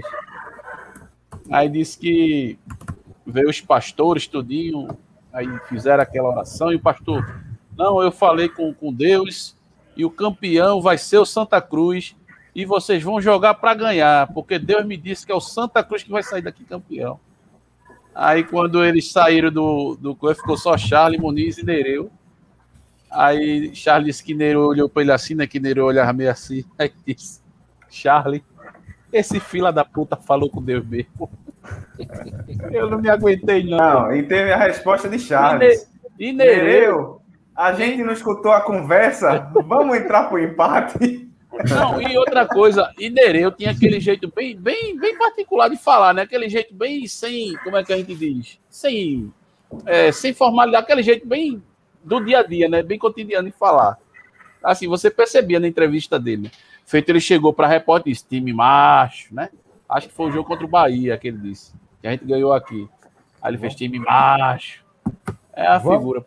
Eu ri demais. Vamos, vamos comemorar o nosso primeiro ano de existência. Né? Saíram os atletas, vamos trazer a torcida. Né? Augusto, vem para cá, Augusto. Vem para cá representar a torcida do Santa Cruz junto com a gente. O esperando homem mais você. otimista da torcida do Santa Cruz. Estou esperando você, Augusto. Espero que você esteja nos, assisti- nos assistindo aí. Enquanto Augusto não surge, Maurício, você está com a camisa de 99 aí, Maurício? Não, não, essa aqui é de 95. 95. Ah, tá. Pensei que era de 99 essa Da daí. Parmalat. Pessoal, quem diria, né? Quem diria? O podcast Essa, essa é do time de Marco Aurélio, Paulo Ricardo, é... Missinho e Missinho, Amarildo, Amarildo. Amarildo e Quinho. Zé é, é, da Zé Silva, é, Zé do Zé do Carlos da Silva e Luiz Carlos. e Luiz Carlos. É, Serginho Serginho, André Jacaré. Bilio jogava nesse time também. Não é Grande Bileu, André é Jacaré. Ô, minha gente, é assim, falando sobre Nereu, tem uma curiosidade. Nereu deu uma alegria grande a gente, que foi o acesso. Mas no início daquele ano, Nereu deu uma dor de cabeça tremenda pra gente. Aquele jogo que a gente tomou 4 a 2 do 13 dentro do Arruda, e foi a primeira vez que Santa Cruz foi eliminada em uma primeira fase de Copa do Brasil, o treinador do 13 era Nereu. É, aí depois que ele, aí, depois treinar, aí depois que ele veio treinar, Você tá trouxe querendo macular a memória de Nereu, Ah, né, não, não quero macular, são, são futebol, Tá meu querendo amigo. macular São a curiosidades. de. Aí depois Nereu veio pro nosso lado, né? Foi pra base tudinho, aí foi Isso, efetivado e foi a felicidade. E aquele, o Santa Cruz contratou aqueles jogadores que se destacaram naquela partida do 13. Eu me lembro de um jogador chamado Valério, e depois não veio para cá e não, Em 2000. foi, não conseguiu jogar nada, né? Antes que a gente, antes que derrubem a gente, vamos falar do nosso aniversário. A gente tem história para contar pra caramba da gente já. Porque quem imaginava que a gente estaria aqui um ano depois? Quem Verdade. imaginava, né? E a gente quer deixar registrado aqui o nosso agradecimento à torcida do Santa Cruz que nos trouxe até aqui, nos conduziu até o dia de hoje aqui, nos, nos dando audiência, é, depositando a sua confiança, a sua credibilidade, mesmo quando a gente comete erros, e não são poucos, nós erramos sim. né? O nosso lema é o que aqui? Nós não somos os donos da verdade, mas temos opinião. Simples assim. Né? E quando Rapaz, eu falo temos opiniões, é opiniões distintas, viu? Fala, ô. Gera. Até porque não tem, não tem pessoa mais chata do que aquela que quer ter razão sempre, viu? Então a gente sempre faz questão de dizer que nós- não somos os donos da verdade. É verdade. Ah, Eu- aí. A- Até porque só antes de Augusto entrar, é um ano de Beberibe, cara, e há um ano atrás eu era ouvinte. Eu, Wagner, eu era ouvinte, né? Eu ficava aqui, que eu trabalho home office, aí eu botava o fone no ouvido aqui e digo, "Oxe, vou escutar a resenha. Aí ficava escutando a resenha de vocês. Quem me apresentou foi Francisco. Ó, Wagner, a gente tá com um podcast aqui. Aí me passou, aí eu passei ouvinte assíduo. Aí hoje estou eu aqui, junto com Olha aí. vocês. Olha aí, direto de Marte o homem veio. Tá até Não, verde é- aí a tela dele, viu? É, antes Ele de, tá- E quem Antes convidou não fui eu. olha, antes de Convidei só para assistir. Antes de eu entrar, eu ainda não conhecia nenhum deles. E aí, é, Francisco, ah, o Marciano. Aí a turma já me chamava de Marciano quando eu ia uma mensagem. Não, esse apelido aí descobriram com outra pessoa, foi comigo não. Deixa eu, dar, deixa eu dar uma boa noite para o torcedor. O Augusto hoje aqui está no papel de representar a torcida do Santa Cruz. A procuração da torcida do Santa Cruz está em nome dele. Boa noite, Augusto. Que bom ter você aqui, meu irmão. Boa noite, boa noite, amigos Boa noite, nação tricolor. A responsabilidade é tremenda, né? É representar essa república, né? E eu, eu prefiro representar a boa torcida do Santa Cruz. Eu acredito que seja a maioria, ou a grande maioria, e sa que, sabe, que sabe levar tudo isso de forma é, respeitosa, com educação, né? criticando no momento certo, na hora certa, é, embasado também, né? com fundamento, e não partir para agressão, muito menos para violência, como a gente viu recentemente. Eu represento essa camada da torcida, que é a sua grande maioria, que são pessoas de bem, e são aqueles torcedores apaixonados que levam o, o Santa Cruz como uma, uma das razões de estarmos todos aqui reunidos. E agradeço muito aí o convite, é, é, também representando também os membros lá do nosso grupo. Boa. Só tem fera, né? Só tem fera, só. só tem gente qualificada, né? Pessoas decentes. E estou aqui para dar o meu melhor e é, rumo aí a a Série C, né? Porque Série B seria demais, né, né Gera? Então, rumo à Série C.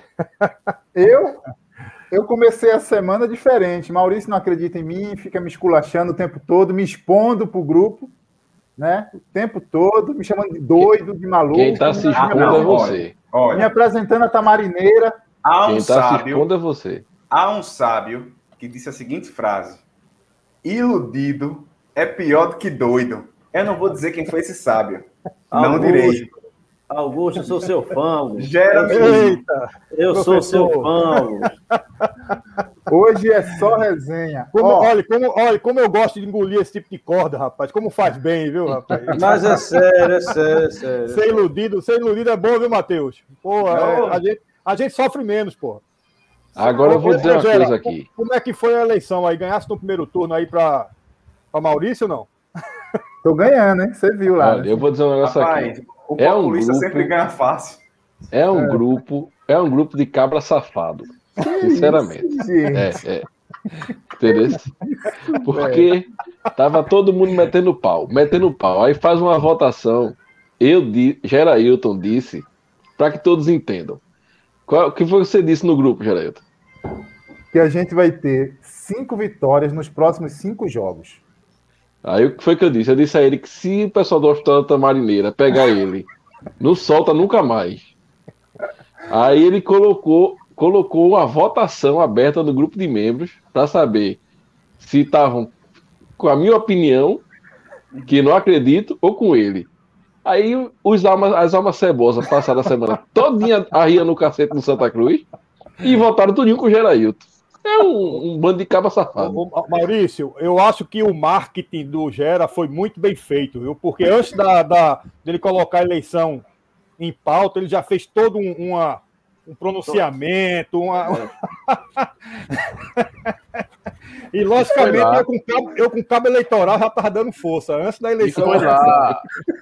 Menino Gera versus Barão da Pisadinha. É. Ai, gente. Pessoal, torcida do Santa Cruz é mãe de noiado, é mãe de noiado. Acredita sempre que há, que há recuperação. Que isso, gente. E o Conde Drácula, e o Conde Drácula ainda querendo rever o apelido de menino Gera, vê? Deixa. Ô, Gera, deixa Pode, veja só, eu não vou me acusar, não, certo? Fala que eu, tenho... eu não vou me acusar, não, mas não tem nenhum Conde Drácula aqui, não, certo? Tem, resenha, mas eu tenho pauta, viu? Mesmo Não, mas resenha, deixa eu dizer viu? uma coisa. Pessoal, Vai. essa é uma live de comemoração, entendeu?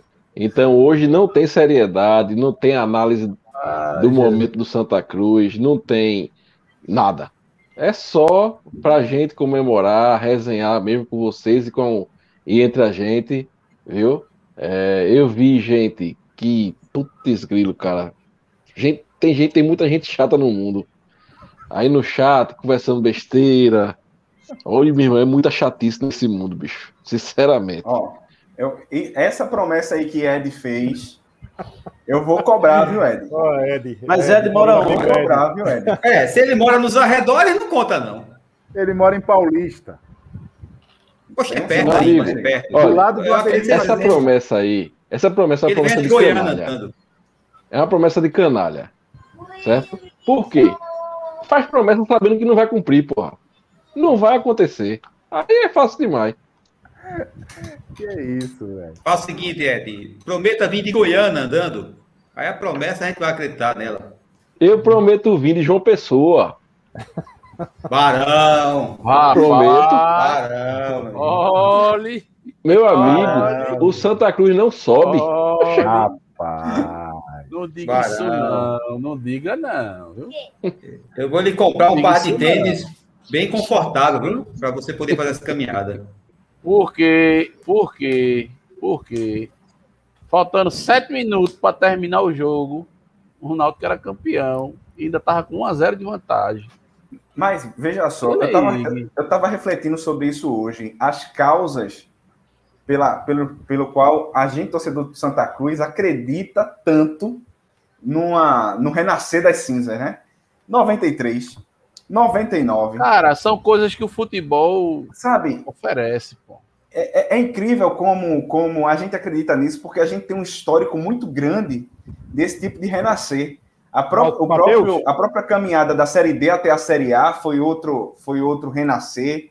2015, né? Com certeza. 2015 Exatamente. também. 2015 também. Aquela derrota Matheus. pro Náutico, a gente voltando para casa de cabeça inchada, os alvirrubro tudo se achando. Ali foi o momento que o time fechou.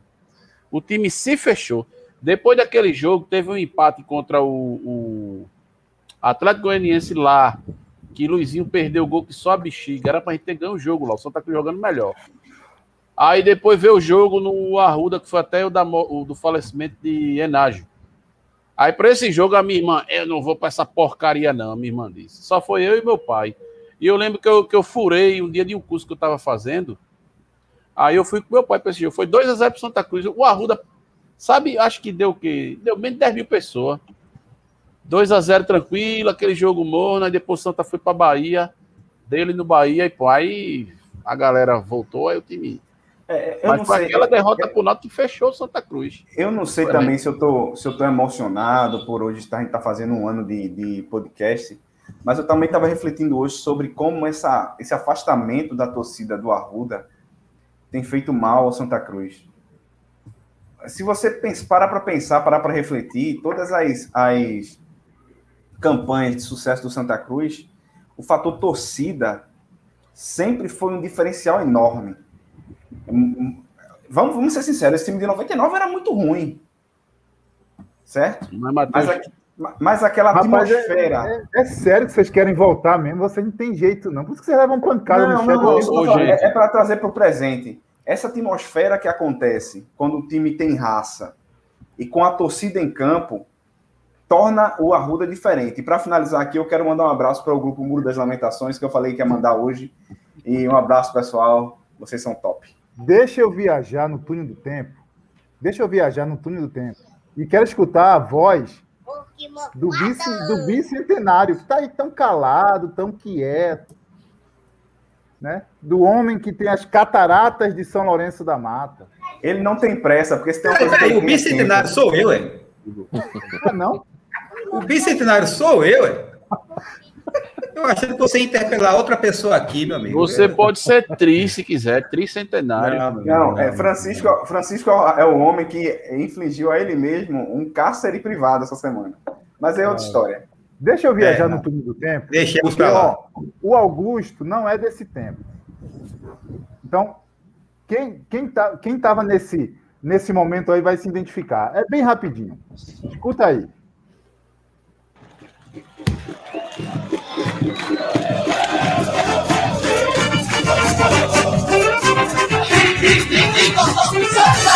adianta mudar seu doutor. Coração sempre será tricolor. Eu não me canso de dizer. Santa Cruz até morrer. Fala pessoal, estamos começando aqui mais um podcast Beberibe 1285 e esse é realmente a Vera, esse é valendo. Estou aqui acompanhado de Melca Alexandre, Rafael Monteiro, Reginaldo Cabral e Francisco de Assis. É, hoje Hoje a gente vai falar sobre alguns assuntos relacionados ao Santa Cruz. E acompanha aí a gente que vai ser legal. Vixe Maria. Olha, E assim túnel- tudo olha começou, o rapaz. túnel do tempo, gente. Isso aqui é um ano atrás. Esse é o primeiro programa do podcast Beberibe 1285, que não era 1285, era 1285. E depois se transformou em 1285, porque entra o cara do marketing e tal, aí o cara. Né? E na época, e na época também tava faltando pilha para o apresentador. Esse eu, eu vou momento- dizer um negócio a vocês. Ah. O processo para botar esse podcast no ar. Meu Deus do céu. E, Problema de eu quero- Eu internet. quero, eu quero escutar de você exatamente isso, Maurício. Problema de internet fazia com que a gravação, uma voz ficasse por cima da outra. Eu tinha que ouvir todo o podcast, sair cortando. Durante a madrugada, viu? Emendando. Falas importantes eram perdidas porque ficava. Quando um terminava de falar, o outro já começava. Era uma trabalheira, viu? Negócio bem, bem, bem precário mesmo que a gente começou lá atrás. Mas valeu a pena, valeu a pena. Tinha, ve- tinha vez que eu começava a editar, editava Ah. uma parte, aí quando dava o play para continuar escutando, tava em outra falha, dormia, só ia fazer no outro dia de manhã. É, esse, ó, vê, vê só, eu quero, eu quero pegar um gancho na sua fala e e já vou dar a fala para Reginaldo e Francisco, porque já está- estavam desde o início, né? E aqui eu quero deixar registrado é, a participação inicial de Rafael Monteiro e Melque Alexandre, né? Que fizeram parte do início desse projeto e depois, por, por questões pessoais, projeto, projetos pessoais, acabaram saindo e tocando é, seus projetos pessoais, mas aqui fica o registro do nosso agradecimento porque eles iniciaram esse projeto aqui. Mas trazendo aqui para o nosso, nosso momento, esse, esse, esse, esse dia aí, Augusto, só para você entender, Augusto e torcedores, é o seguinte: é, a primeira, é, o primeiro, é o primeiro podcast feito pelo Beberibe 1285. E que momento é esse? É o momento que o Santa Cruz está voltando. Porque chegou a pandemia o ano passado, em março, no final de março, e parou tudo. Parou tudo. E só voltou em julho.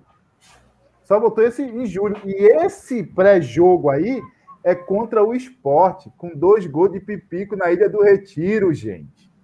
Olha o podcast aí. Pé quente, pé quente. Agora, uma coisa que, que, que Maurício falou aí. A gente não sabia que Maurício dormia. A gente só descobriu que Maurício dormia durante esse processo todo quando a gente teve esse acesso aqui, essa, né, esse, esse, essa conexão, né, o YouTube. Toda vez que a gente está ali, Maurício está por trás do programa, ali nos bastidores, Maurício dorme, gente. Maurício dorme, deixa a gente na mão. É ou não é, Francisco? É, tem um episódio curioso sobre isso, certo? Um episódio curioso. Agora, bem feito para mim, que não sabia operar a plataforma ainda, que eu estava apresentando, e dependendo dele para encerrar, né? Encerrou a live e André continuou conversando com o nosso convidado, né? O eterno paredão Luiz Neto, e crente que estava só ele e Luiz Neto conversando e ainda estava no ar. Mas aí, é, como é que se diz? São falhas que fazem parte de um podcast ao vivo. Não, teve, teve uma Quem vez que a gente tinha, faz ao vivo. Teve uma vez que a gente tinha marcado tudo para gravar, ainda era só no Spotify, só no podcast, não tinha vídeo ainda. E a gente, Maurício, vamos começar de que horas? Mauro, vamos começar de que horas? Aí o pessoal, Matheus, liga para Maurício, eu ligando para ele, nada de atender no outro dia de gente, dormi, desculpa. Deixa, deixa, eu escutar, deixa eu escutar Reginaldo Cabral, porque ah, eu, eu- eu vou reconhecer isso aqui publicamente. Reginaldo Cabral, ele conseguia ver tudo isso aqui e muito mais além. Ele sempre falou isso no nosso, no nosso grupo internamente, de, de onde a gente poderia chegar, qual era o nosso potencial, e, na verdade, ninguém acreditava nas palavras de Reginaldo Cabral. Essa é a grande verdade. Essa é a grande verdade. Mas o tempo passou, a coisa foi pegando forma, a torcida foi nos apoiando, nos dando credibilidade. E aí, Reginaldo Cabral, era isso mesmo que você estava pensando quando você falou lá atrás que a gente uma hora chegaria aqui representando a torcida do Santa Cruz? Não, não era só isso, não. Isso aí Então é, é um pedaço ínfimo. Né? é, a gente vai Tem muita coisa pela frente ainda. É, obviamente que é um é algo a se comemorar, a gente se consolidou, a gente conquistou um espaço, sem falar mal de ninguém, sem agredir ninguém, sem é, ir de encontro a pessoas e sim a ideias, debatendo, debatendo-as com profundidade, com argumento, e sempre dizendo que não somos donos da verdade que as pessoas podem não concordar, é uma coisa extremamente natural, não é? é mas assim, com, com opiniões muito abalizadas, então eu, eu sempre vislumbrava isso mas eu, eu ainda tenho, e vocês sabem que a gente conversa internamente, é, a gente ainda tem muita coisa pela frente. E o pessoal, do, do, os membros e os seguidores do nosso podcast vai se surpreender muito com o que vem por aí. Com o que vem por aí, porque a gente não tá para brincadeira, não. Entende? Assim, é, é, olha, quando você faz o trabalho, quando você faz aquilo que gosta e fala do que ama, é uma coisa que não tem para onde, né? É, o sucesso vem. Então eu, eu, eu vislumbrava isso mesmo. Né? Por ser um amante de rádio, por ser um amante de podcast, por escutar rádio de todo o Brasil. Sem ter ideia, quando você que joga contra times de fora, eu prefiro escutar rádio de fora. Entende? Estilo de narração, é, vinheta, jingle, tudo, tudo, tudo, tudo, não é? é eu, eu, eu, gosto de fazer esse paralelo. Então, eu, eu vejo um, um, eu vislumbrava um nicho é, que a gente poderia atingir e a gente está atingindo ainda, está inicialmente, porque o Santa Cruz, infelizmente, é um. O Santa Cruz, para muitos na imprensa de Pernambuco, que não deveria ser assim, é algo quase que irrelevante. Né? Eu estava vendo o Globo Esporte segunda-feira, por exemplo, só passou o gol, pô. Passou a matéria do jogo do Náutico, a contusão do jogador, tal, tal. Passou a matéria do jogo do esporte, tal. A do Santa Cruz foi assim, o Santa Cruz jogou sábado à noite e saiu um gol. E o gol, tal, e o Santa Cruz perdeu de 1 a 0. Acabou. A criticidade do momento merecia mais a representatividade do Santa Cruz merece mais. Então, se a gente não está percebendo isso no, no, no mainstream da, da imprensa, por que não a gente fazer?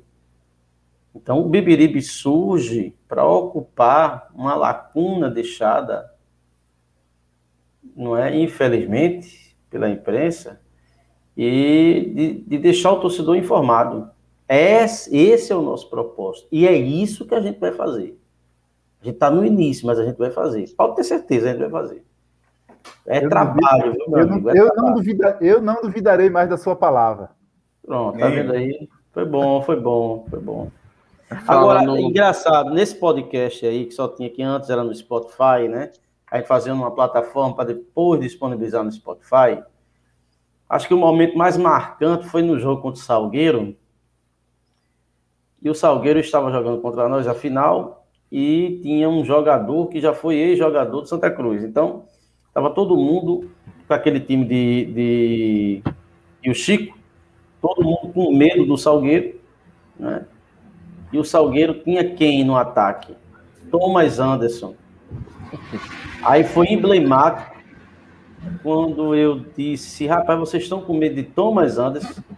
Thomas Anderson é um jogador testículo, rapaz. Agora eu falei isso, assim, bem rápido, pontual. Pensei que ninguém tinha escutado, todo mundo ouviu, aí parou de si. Por quê? Eu disse, porque participa sempre, mas não entra nunca. Acabou o podcast. Que é isso? Ai, Augusto, foi, foi, isso que te atraiu, Augusto? Como é que você descobriu o podcast Beberibe 1285? Pois é, chegou? pois é, Gera. Eu até no, no início aí da minha apresentação, eu esqueci de fazer um registro importante. Eu, eu achei a atmosfera tão, tão leve, mesmo diante de tanta, de tanta dificuldade, tanto problema que o nosso clube vem atravessando, né? É Há muito tempo que eu, que eu não, não passo por isso.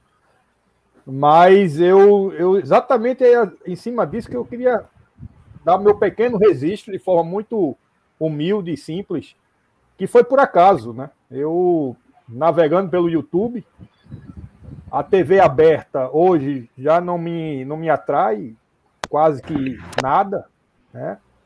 Não me chama, não me chama mais atenção, assim como a rádio pernambucana também, onde eu sempre fui muito muito amante das resenhas esportivas, principalmente às 18 horas, tanto na Rádio Clube como na Rádio Jornal. Eu, eu, na minha infância e adolescência, eu sempre acompanhei nesses horários. Era, era, era coisa assim que eu, sozinho e partiu de, de, de mim mesmo, acompanhar a resenha, aquele bate-papo sobre as notícias do nosso futebol, principalmente no nosso Santa Cruz.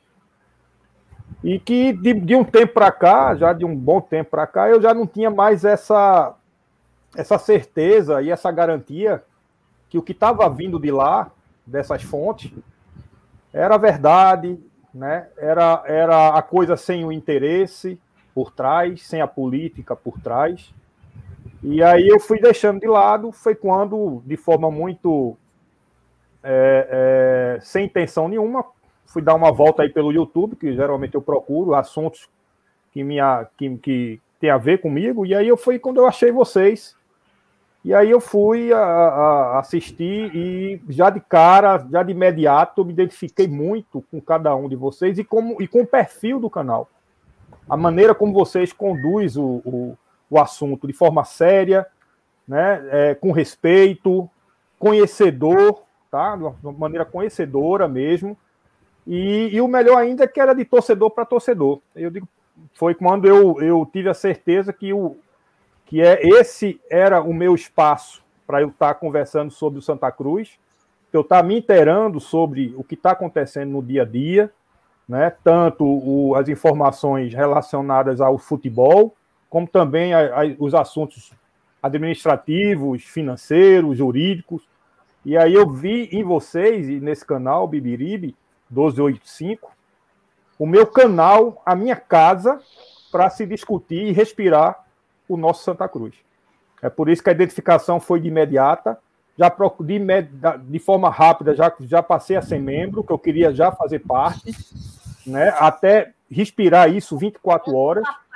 E, é, e, e eu estou muito satisfeito e feliz em participar junto com vocês desse projeto. E, e eu, eu é, é, é, não precisa dizer que eu sou um cara otimista, né? Precisa não? Não precisa, né? E não. se eu sou otimista com o nosso Santa Cruz nessa fase atual, imagina com o canal de vocês. Eu tenho certeza quando a coisa é feita com seriedade, com amor, com dedicação e sem interesse nenhum por trás, só tem a ganhar e, e juntar cada vez mais forças né, de, de, de, pessoas, de torcedores que, que têm o mesmo intuito de fazer o Santa Cruz um, um clube de, de resgatar esse clube que já foi grande um dia, né? É uma satisfação e eu estou aqui muito feliz em participar e conhecer vocês.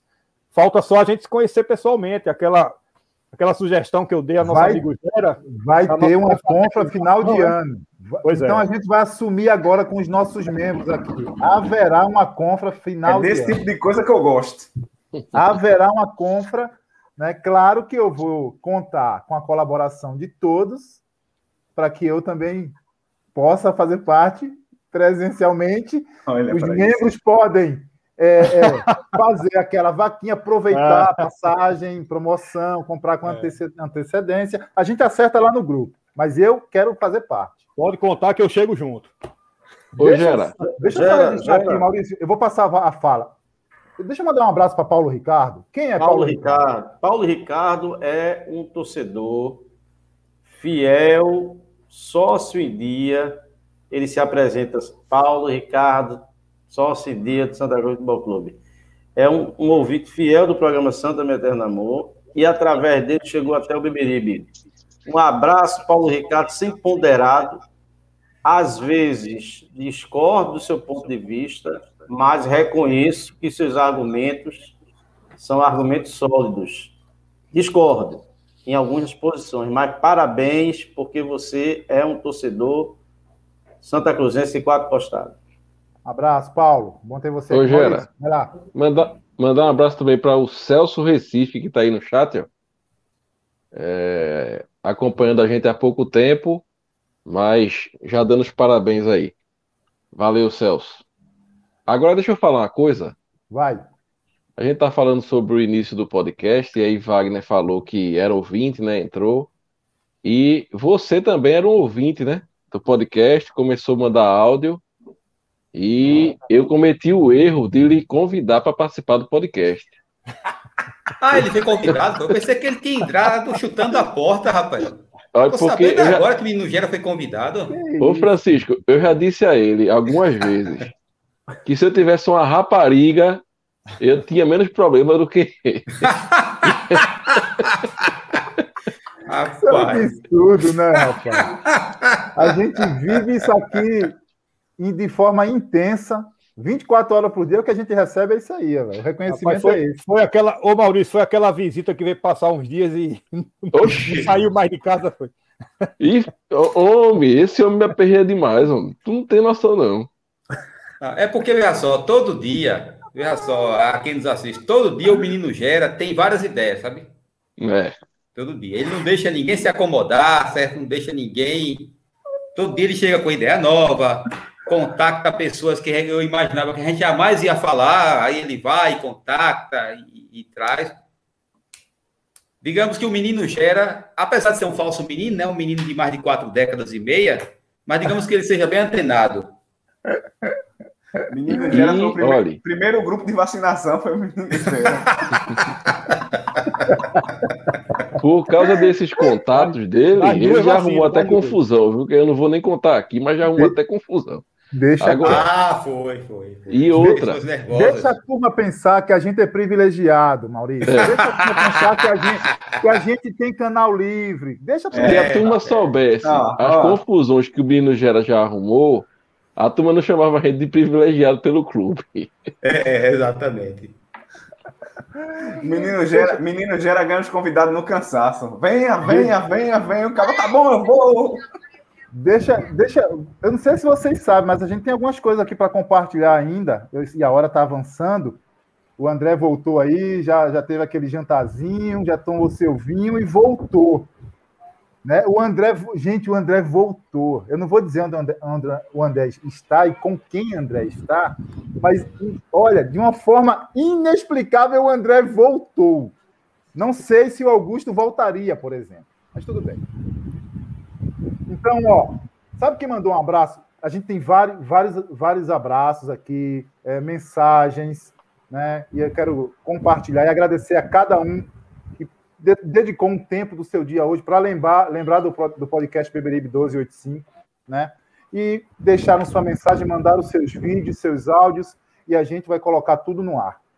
Em primeiro lugar, quero agradecer a jornalista Letícia Cabral, né? ela é coordenadora de esportes da Rádio Lagoa Dourada FM, lá de Ponta Grossa, ou aqui próximo, né? Então vou colocar o vídeo aí de Letícia Cabral. Fala galera que curte aqui o Beberibe 1285, um grande abraço a todos. Parabéns por esse um ano de vida, muito sucesso ao projeto, muito bacana. A gente espera que o Santa Cruz possa voltar, né, a estar em uma situação melhor. A gente sabe que a situação de lá está bastante complicada, então muita sorte aí a todos e vida longa ao Beberibe. Grande abraço. Grande, grande abraço, Letícia. Obrigado pela sua moral que você dá aqui. E olha, eu fiz questão de abrir é, é, esse momento com a Letícia, porque nós temos público feminino. Você vê o tempo todo a mulherada aí no chat com a gente, interagindo. Tem, tem uma mulher decepcionada, viu, Gera? Quem não conhece Tânia? Demitiram Marcelo. A gente fazia. Marcelo não Tânia- vem para Recife. A gente torturava os ouvidos de Tânia falando mal de Marcelo Martelotti quando ele treinava o Santa Cruz. Tânia ficava fula com a gente aqui. A gente aqui no chat. Deixa eu colocar, chateada. outro, trouxe deixa eu ele- colocar outro momento, então, aqui, para vocês, para vocês é, é, receberem aí a- os parabéns de Heitor Araújo, setorista lá do Criciúma, da Rádio Som Maior. Salve rapaziada do podcast Beberibe 285 aqui. É, Heitor Araújo, jornalista de Criciúma. Parabéns a todos pelo um ano desse programa, desse podcast muito legal, que eu tive o prazer de participar já em duas ocasiões para falar sobre o Criciúma e também sobre possíveis negociações envolvendo Santa Cruz com atletas aqui estão aqui no sul catarinense. Então, continuem é, acompanhando Santa Cruz com essa paixão, com esse profissionalismo que vocês têm e que o programa, o podcast que completa hoje um ano, perdure por muito mais tempo, de preferência, né, com uma fase melhor do Santa Cruz que não vive bom momento na Série C, mas pode ter certeza que eu aqui de Criciúma estou na torcida por vocês, pelo podcast e também, é claro, pelo futuro do Santa Cruz, equipe mais do que tradicional no cenário brasileiro. Parabéns a todos e boa sorte nessa caminhada. Depois tem mais. Maurício, é contigo aí. Não, deixa o povo falar. É, é, é uma alegria Wagner, que a gente. Wagner ia falar então, né? É uma, só rapidinho, uma alegria que a gente tem de estar fazendo contatos, né? E com pessoas de todo o Brasil, principalmente o menino Gera, que é, é incansável na busca dessa, dessas pessoas aí de, de outros estados. E é muito bom, é muito bom a gente ter essa, essa interação com o pessoal e saber que o Santa Cruz, apesar de toda a derrocada, ainda é lembrado e, e é tratado como um clube tradicional no cenário brasileiro. É realmente uma satisfação. É, é, é, sobre isso que a gente fica surpreso, né? E do nosso alcance, a gente não tem mais o controle. Né? Nós temos um membro, por exemplo, no nosso canal da França. Né? O Miltinho está aí, interage com a gente no grupo. Um grande abraço aí, Miltinho, que está na França há 28 anos, 27 anos. De Afrânio a Paris. Pois é, não tinha um canal, né? Veja, o cara tá 27 anos, 28 anos fora de Pernambuco, na França, torcedor de Santa Cruz, e de repente encontra o podcast Beberibe, se identifica, torna-se membro do canal e acompanha a gente diariamente. Wagner, você ia falar alguma coisa? Te cortei? Não, não, eu ia falar do. Eu acabei esquecendo, mas. Ah, era mentira, era mentira. Era não, não era mentira, não.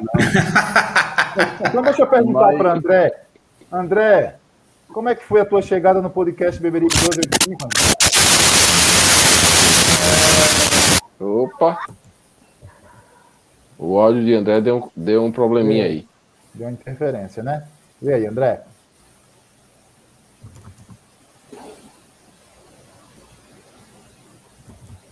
Fala, André. Tá mudo, André, tá mudo. Pode falar, André, tá aberto já. Não tá, não tá funcionando. André, tenta, sai, volta, tenta sair e voltar, André, para é. ver se, se, se restabelece.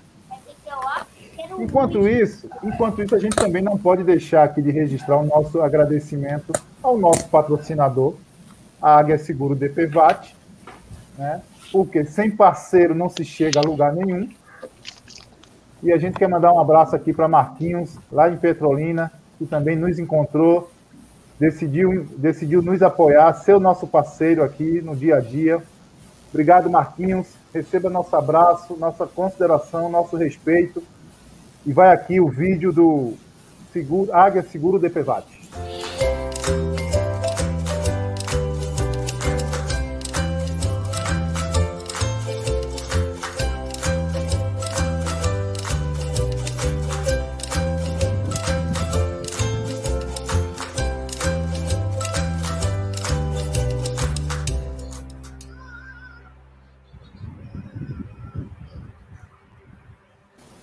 Águia Seguro DPVAT nos pré-jogos pré -jogos e, pós-jogos aí, presente com o Beberibe 1285. Quem vai? Maurício? Foi embora? Matheus? Francisco? Eu posso falar, agora eu lembrei. Vai, vai. Vou aproveitar, né? Perguntou como foi a chegada de André no podcast.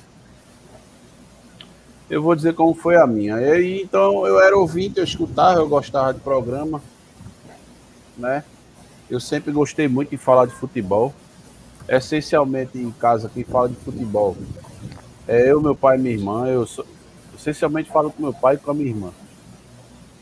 Futebol. Então, tem o nosso amigo Francisco aí, de, que eu conheço de longas datas, né, das redes sociais. Aí Francisco disse, ó, oh, Wagner, tu estás a fim de participar de um. Estás a fim de participar de um programa conosco aí? Eu digo, bora. Foi no final do ano, a gente foi falar do Santa Cruz de 1978, se não me falha a memória. Foi um isso, quadro desse nosso. Então, foi muito bom, eu gostei bastante. Eu fiquei, confesso que eu fiquei um pouco preocupado, porque a gente entra assim, mas a gente não sabe como a gente está saindo, né? Então a gente fica aquela tensão. Mas foi bom, foi um bate-papo legal. E quando foi no comecinho do ano, não foi, Francisco? Isso. Francisco chegou para mim e disse que teve o um convite partido de Maurício. Tava. Eu disse, então, vamos embora. Aceitei, graças a Deus estou hoje aqui. E para mim é uma satisfação e uma honra, né, estar tá participando e estar tá contribuindo aí, de certa maneira, com o nosso, com o nosso torcedor, né, com o nosso clube, levando as informações do nosso Santa Cruz, trazendo entrevista, trazendo informação, trazendo opinião né, sobre os jogos, é, ídolos do passado, é, diretores já passaram por aqui, é, jornalistas importantes. Então é muito bom fazer parte desse time, velho. É muito bom. É legal. Espero que perdure e espero que a gente, nosso clube, viva dias melhores, né?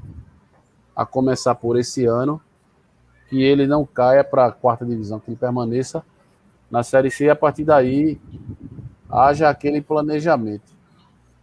E de ponto curioso para mim foi uma, uma frase des, despretensiosa minha, quando todo mundo aqui apontava que Santa Cruz ia ser destroçado pelo Fortaleza no Castelão. Todo mundo, ah, vai ser uma goleada, vai ser uma enfiada. E eu cheguei e disse: olha, só por causa de Santa Cruz vai ganhar de 1 a 0 Fortaleza vai jogar nada. Vai ser aquele jogo a parte que o Santa vai ganhar de 1 a 0 Estou eu vendo o jogo, daqui a pouco, aquele jogo realmente maldorrente, Fortaleza sem criar. Sérgio Pano falgou de cabeça. Ai, Maurício Francisco, o homem acertou. Foi Profeta. engraçado, cara. Profeta. Daqui a pouco o negócio estava circulando na rede social.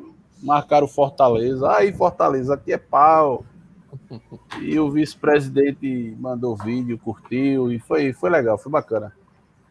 Eu nunca e depois exigiram que você acertasse todas as vezes. Aí fica difícil. Com um time ruim desse, cara, e um planejamento lamentável desse, não na, tem. Não na tem, verdade, tem fica fácil, né? Se aguenta.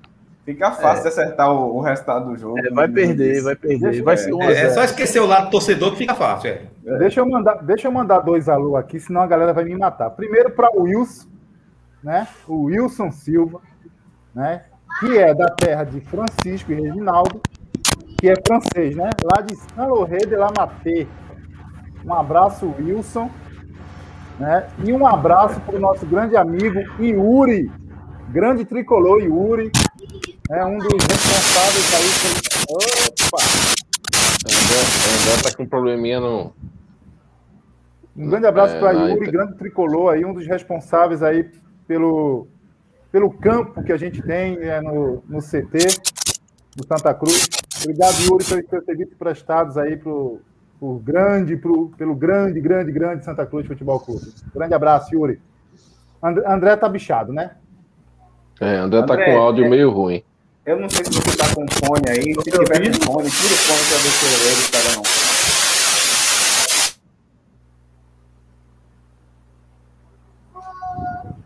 Tá chiando demais, André. André, entra pelo celular, talvez pelo celular funcione. Tá chiando. Tá dando pra ouvir, não.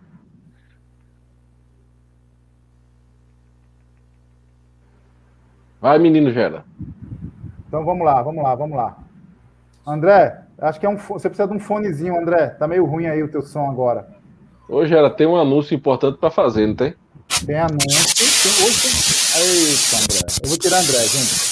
André, estão assando o queijo, André, na tua internet. Eu removi, eu removi o André.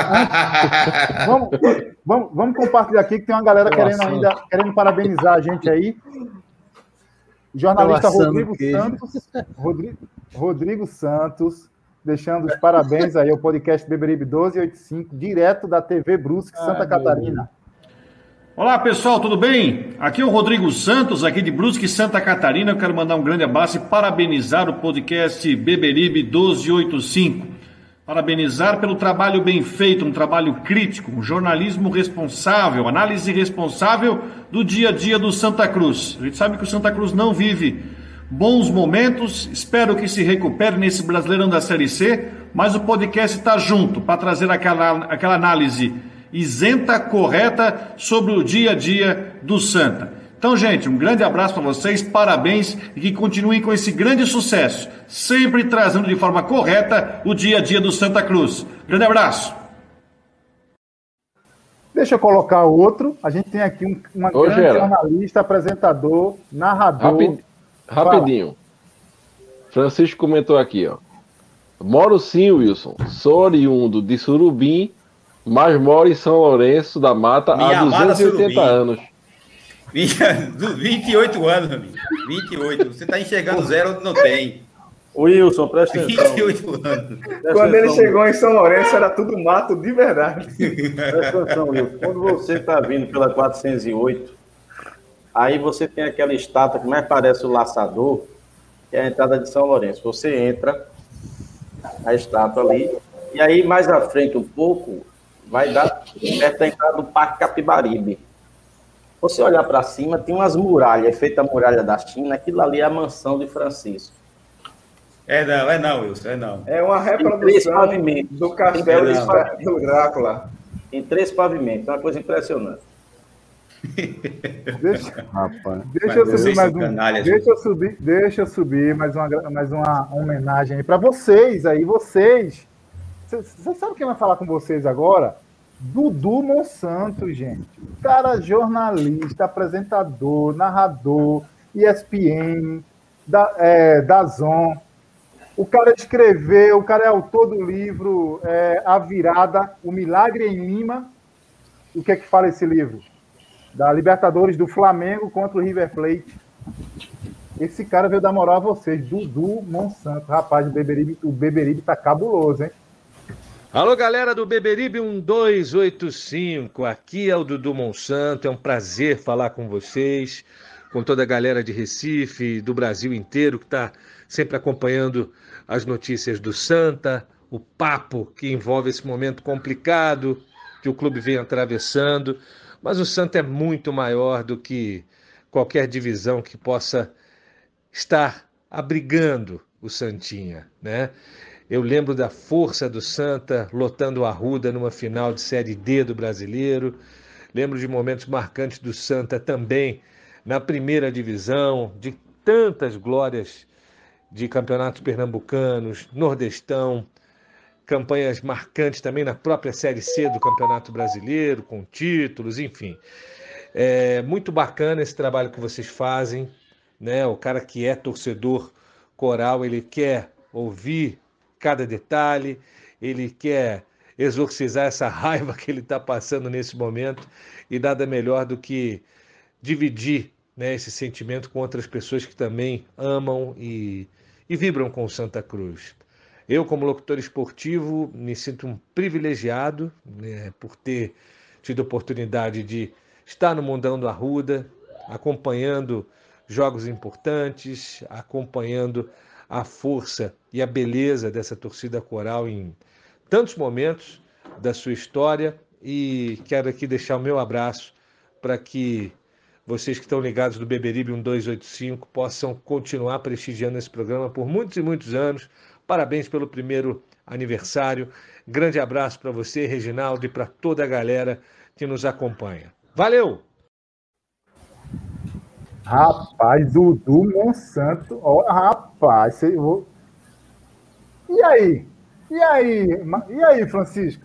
Já tinha pensado numa possibilidade dessa? Depois de um ano, Dudu Monsanto mandar aí um abraço pro teu trabalho, meu irmão? Não, jamais, jamais imaginava. Reginaldo, como você bem falou, né? Reginaldo imaginava algo parecido, certo? Mas desde que Maurício me chamou para a gente fazer o primeiro podcast, que antes desse que você passou, que realmente foi o primeiro, né? Como Maurício diz, agora é valendo, mas a gente tinha feito um experimental antes, né? Eu jamais imaginava, não que a gente seja um canal enorme hoje, longe disso, mas a gente já chegou no tamanho que eu não imaginava quando começamos. E olha que tem mais jornalista aí para falar, né? Tem. Olha, deixa eu dizer aqui, Eduardo Henrique Canalha, aí no, nos comentários. Que isso, gente. Rapaz, o- Não, amigo, pessoas não. estão sendo- Eu concordo com ele, concordo As pessoas ele. estão sendo chamadas de canalha só por estarem dizendo a verdade. Que país é esse que a gente está vivendo? Concordo com Que ele. momento. Vamos lá, então. Tem imprensa pernambucana, hein? A imprensa pernambucana passou Ah, aqui e deixou seu recado. Vamos lá. Alô, galera do podcast Beberibe 1285, professor Reginaldo Cabral, Maurício Florencio, Matheus, Gerailton, André, Wagner e Francisco. Aqui quem fala é Tassos Michel, repórter da Rádio Transamérica. Estou passando por aqui para parabenizar vocês pelo primeiro ano do podcast, que vem sendo muito bem feito, sempre com um trabalho distinto, ético e que tem por objetivo fazer o Santa Cruz crescer. Um trabalho que ajuda o Santa Cruz. Então, escuto vocês, aprendo com vocês, espero um dia participar e desejo muitos e muitos anos de vida ao podcast Beberibe 1285. Pessoal, parabéns pelo trabalho de vocês. Tassis Michel, grande jornalista aí da Transamérica. Já foi setorista do Santa Cruz. Um dos novatos da crônica que vem se destacando aí, viu? Agora É dizer verdade. que aprende com a gente é bronca, viu? Aí não, mas receba nosso abraço, Tassis. E o convite está feito aí. Apareça aqui para a gente bater aquele velho papo ao vivo e trocar ideias. Tem mais gente, de- tem mais gente da imprensa pernambucana aí. Esse aí é ícone. Passou recentemente por aqui, né? Grande jornalista, grande jornalista, Marcelo Araújo. Né? Quem não conhece Marcelo Araújo, o plantão né? da Rádio Jornal, passou aqui, deixou o abraço dele também.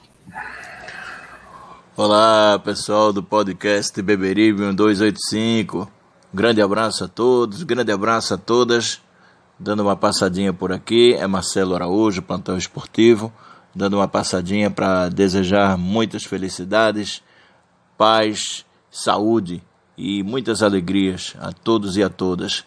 Apesar do momento difícil né, que o Santa Cruz vive, o podcast é, é específico em falar sobre as questões do tricolor do Arruda, mas o Santa Cruz é um clube grande, isso também vai passar. A dificuldade é grande, mas vai passar. A importância né, de você ter um podcast como o 1285, como outros também, que trazem as questões para dis discutir entre sua torcida, para se abrir esse espaço, para democratizar as opiniões e quantas opiniões aqui que foram é, passadas, que foram digeridas né, e que foram, se não foram colocadas em prática, talvez pela dificuldade de um canal com o clube, às vezes o clube se fecha, o qual eu sou muito crítico nessas questões quando os clubes acabam se fechando a sua torcida, mas sigam adiante. Ah, o torcedor é a essência do seu clube. Sem o torcedor, não tem clube. Então, um grande abraço a todos e a todas e parabéns e sigam adiante com um belíssimo trabalho do podcast Beberibe 1285. Grande abraço. Aí, aí eu vou deixar com vocês aí. Porque falar do Marcelo Araújo. Ah, Marcelo, eu sou fã. Só isso. Marcelo é. Tem, Os tem- dois, os dois, os dois, assim, né, falando da, da nossa imprensa, que é é daqui de Pernambuco, os dois que passaram aí, o Tasso Michel e Marcelo Araújo, eu gosto bastante, gosto muito. É um trabalho excepcional dos dois, tá? E particularmente eu tava conversando em off com, com o Gerailton antes da gente entrar. Eu até disse que eu vira e mexe, eu troco um diálogo aí com, o Tassi. Seja em brincadeira com o Mário Júnior, né? A brincadeira que tem na Transamérica eu acompanho muito. É, seja em, em- em resultado de futebol, às vezes eu compartilho lá com a opinião dele, ele responde. É muito bacana, eu aproveito para parabenizá-lo o Tassi Michel e o Marcelo Marcelo Araújo pelo belíssimo trabalho aí. Eu aguento, eu aguento, eu aguento. Aí o que é que o membro faz aí? ó? Eu quero deixar aqui o nosso convite a Camila. Camila, venha, venha fazer parte aqui do nosso podcast com a sua presença. Você é nossa convidada especial. E a canalice de Jadilson, mais acima aí, ó. Vamos lá. Parabéns para, esse, para essa equipe que venceu pelo talento. Nenhum aí seria um profissional que venceu por ser mais um rostinho bonitinho no YouTube. Quanta Não, maldade, protesto aqui. Vou fazer um voto de protesto aí. Eu sei que ele está querendo elogiar a minha inteligência, mas eu venceria sim pela minha face. Com certeza. Ah, Não, é- isso aí eu concordo com o Jadilson. Não porque entendi a ninguém risada, aqui- certo? Ninguém aqui tá no porcelanato, viu? Rapaz, tem, tem, tem, integrante aqui que nem na cerâmica tá, tá só no. Como é? O homem de 300 anos mentindo desse jeito. Ô. Reginaldo. Oi? A vida, a vida é o quê? É uma fábrica de monstros. É, É uma Como é fábrica de monstros, é uma fábrica de monstros. Vamos evoluindo para chegar nesse ponto, né? Cara, Porque, gente, olha, é porque É. vocês não viram o que eu e Gerailton vi- vimos ontem. Eu vi também. Tu viu na reunião que a gente entrou? O bombeiro parrudão. Amigos, vê só, vocês poderiam ser um pouco mais sinceros e admitir sem medo que gostaram do que viram, meu amigo. Fica até feio em pleno século XXI vocês ficarem com essas observações levianas para não reconhecer que, rapaz, você tá bem, viu? Eu tive que tomar um Vonal para não. pra não- Deixa, deixa, deixa, deixa eu continuar com, as, com as homenagens para a gente. Olha, Augusto tá só aí, coitado, calado, porque tá. tá... Augusto está representando. Não, eu, é, eu, tô, tô aprendendo com vocês. Ô, Gera. Oi. Ó, o último comentário aí. Esse cara é integrante do podcast também, você Gera, apesar de nunca ter aparecido aqui. Quem? Alcemi Paulo. Alcemi. Alcemi, cadê ele? Tá aí? Alcemi. Alcemi. Alcemi é o cara que Alcemito. cria nossas artes aí, junto com o Matheus, né? A, a maioria das artes que, aliás, quase todas as artes que vão para as nossas redes sociais é o Alcemi que, que cria, né? Que Isso. nos, que nos faz essa cortesia. Muito obrigado, Um dos Alcemi. grandes colaboradores aqui do canal. Agora eu notei um certo sarcasmo, viu, em Alcemir. Live pesadíssima. Não entendi. Não entendi. Nem eu. Da Ele se parte, referiu a mim, pode minha ter certeza. Eu não entendi. Pode ter certeza que a mim ele nos referiu. E ele, quando recebeu a camisa que eu fui entregar, ele viu que o porte aqui é, é, é avantajado, mas não é redondo. Ó, eu tenho mais duas figuraças aqui para a gente fechar essa parte e, e- e falar da no- de uma novidade aí. Cara, eu vou colocar aqui o cara que já passou aqui pelo podcast, um cara que a gente é fã, não como Francisco é, porque Francisco é um fã declarado do cara, É. do grande No eu jornalista. desabei mesmo. É, um cara com uma humildade, com um coração, sabe? Uma disponibilidade para com a gente, sem nunca ter visto a gente, sem nem saber quem a gente é. E sempre está ali em prontidão para nos atender, nos receber, sabe? Conversar com a gente. E além de tudo, é tricolor. Além de tudo, é tricolor. Deixa eu colocar vocês devem saber do que eu estou falando. Alô, alô, turma do podcast Beberibe 1285. Estou aqui para dar um grande abraço a vocês e parabenizar pelo primeiro ano dessa iniciativa que reúne esse amor, essa paixão, essa coisa incontida que é o Santa Cruz, o time da República Independente do Arruda. Então, esse pessoal que faz esse podcast, que é um Food 7, porque são sete, André, Gerailton, Maurício, Francisco, Matheus, Wagner e Reginaldo. Fico eu na esperança de que o Santa Cruz ultrapasse toda essa fase ruim que está, incompatível com a sua tradição e com a nossa paixão. Então, fica aqui, dando um abraço a todos e desejando que o Santa Cruz volte a ser o expresso da vitória. Um abraço, parabéns! Pô, eu vou deixar com vocês porque realmente, cara, é. É com vocês os comentários. é, é, é, é algo que eu jamais pensei é, em fazer, sabe? Fazer parte de, né? Apesar de não ter participado da, da entrevista, é, fisicamente aqui, né, com vocês, mas é, fazer parte de um podcast que entrevistou alguém que marcou história, né? Fez história na TV brasileira, alguém que cobriu tanta coisa importante, tanto esportivamente quanto noticiário. Quando ele passou aqui no, na entrevista, ele falou até sobre a cobertura que ele fez do caso lá, PC Farias, enfim. E eu jamais pensei em participar de algo desse tipo. É muito gratificante participar do, do podcast. Já em, em um ano a gente já fez algumas coisas e eu acho que para a próxima década a gente vai a gente vai dominar o mundo. Ô, Jarail, Jarail, quando eu vejo quando eu vejo o Márcio Canuto aí, eu não sei vocês, mas só me vem só me vem a, a, a, a mente é Jacozinho, cara. Não tem não tem como eu, ah, eu é separar um separar um do outro, não tem, é inevitável, é verdade. O Jacozinho que fez passou um pouco tempo aqui no Santa Cruz, mas foi foi tido como um o, o, rei das Alagoas, né? Diferentemente de Didira, Jacozinho veio para resolver e sacudiu, e sacudiu muito a torcida, eu lembro muito bem. Eu, se não me engano, a estreia de Jacozinho aqui foi exatamente contra o CSA, um jogo amistoso, e foi 3 a 0 para Santa Cruz. Eu não sei se Jacozinho fez gol, acho que não fez, não, mas foi 3 a 0 Eu estava nesse jogo, o campo cheio, e Jacozinho fez, fez história aqui no Santa Cruz. Rapaz, Márcio Canuto fez Jacozinho dialogar com Maradona, Nos vestiários lá daquele jogo festivo dos amigos de Zico, ele, levou, ele chegou no vestiário e apresentou o Jacozinho a Maradona. Ele contou essa história pra gente. É, eu sou suspeito para falar dele, porque desde criança eu admiro o trabalho de Márcio Canuto e já via que, numa época em que a Globo era muito mais engessada do que é hoje, né, o padrão Globo de qualidade exigia que o jornalista tivesse uma postura, uma voz é, toda padronizada, e Márcio Canuto já fugia disso aí nos anos 80 e sempre foi um, um tremendo destaque. Isso pela TV Gazeta, filial da Globo, em Alagoas. E a gente sabe que, com todo respeito ao estado de Alagoas, aqui no Nordeste, a Central Globo nunca foi dar muita atenção, né? Foi sempre do lado de lá. E mesmo em Alagoas, em Maceió, Márcio Canuto já se destacava nas transmissões.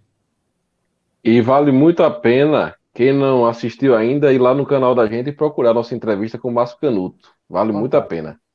Não, e, e outra, é uma satisfação também você você vê uma sumidade, né, do jornalismo brasileiro, do jornalismo nacional, é, homenagear o nosso trabalho aqui, citar nosso trabalho e citar os nossos nomes. Eu, eu jamais imaginei que eu fosse ter o meu nome citado por uma pessoa tão importante no cenário nacional. É muito gratificante. Isso aí eu agradeço é, ao essa, essa, essa, ficha amigos, caiu, né? essa ficha caiu em mim essa semana, quando eu vi a participação dele num podcast lá da, dos ex-participantes do Pânico na TV, o Bola e o Carioca. Ele deu entrevista semana passada lá, e essa ficha me caiu. Pô, mês retrasado, esse senhor esse ícone estava aqui no nosso podcast, nosso humilde podcast, dando entrevista.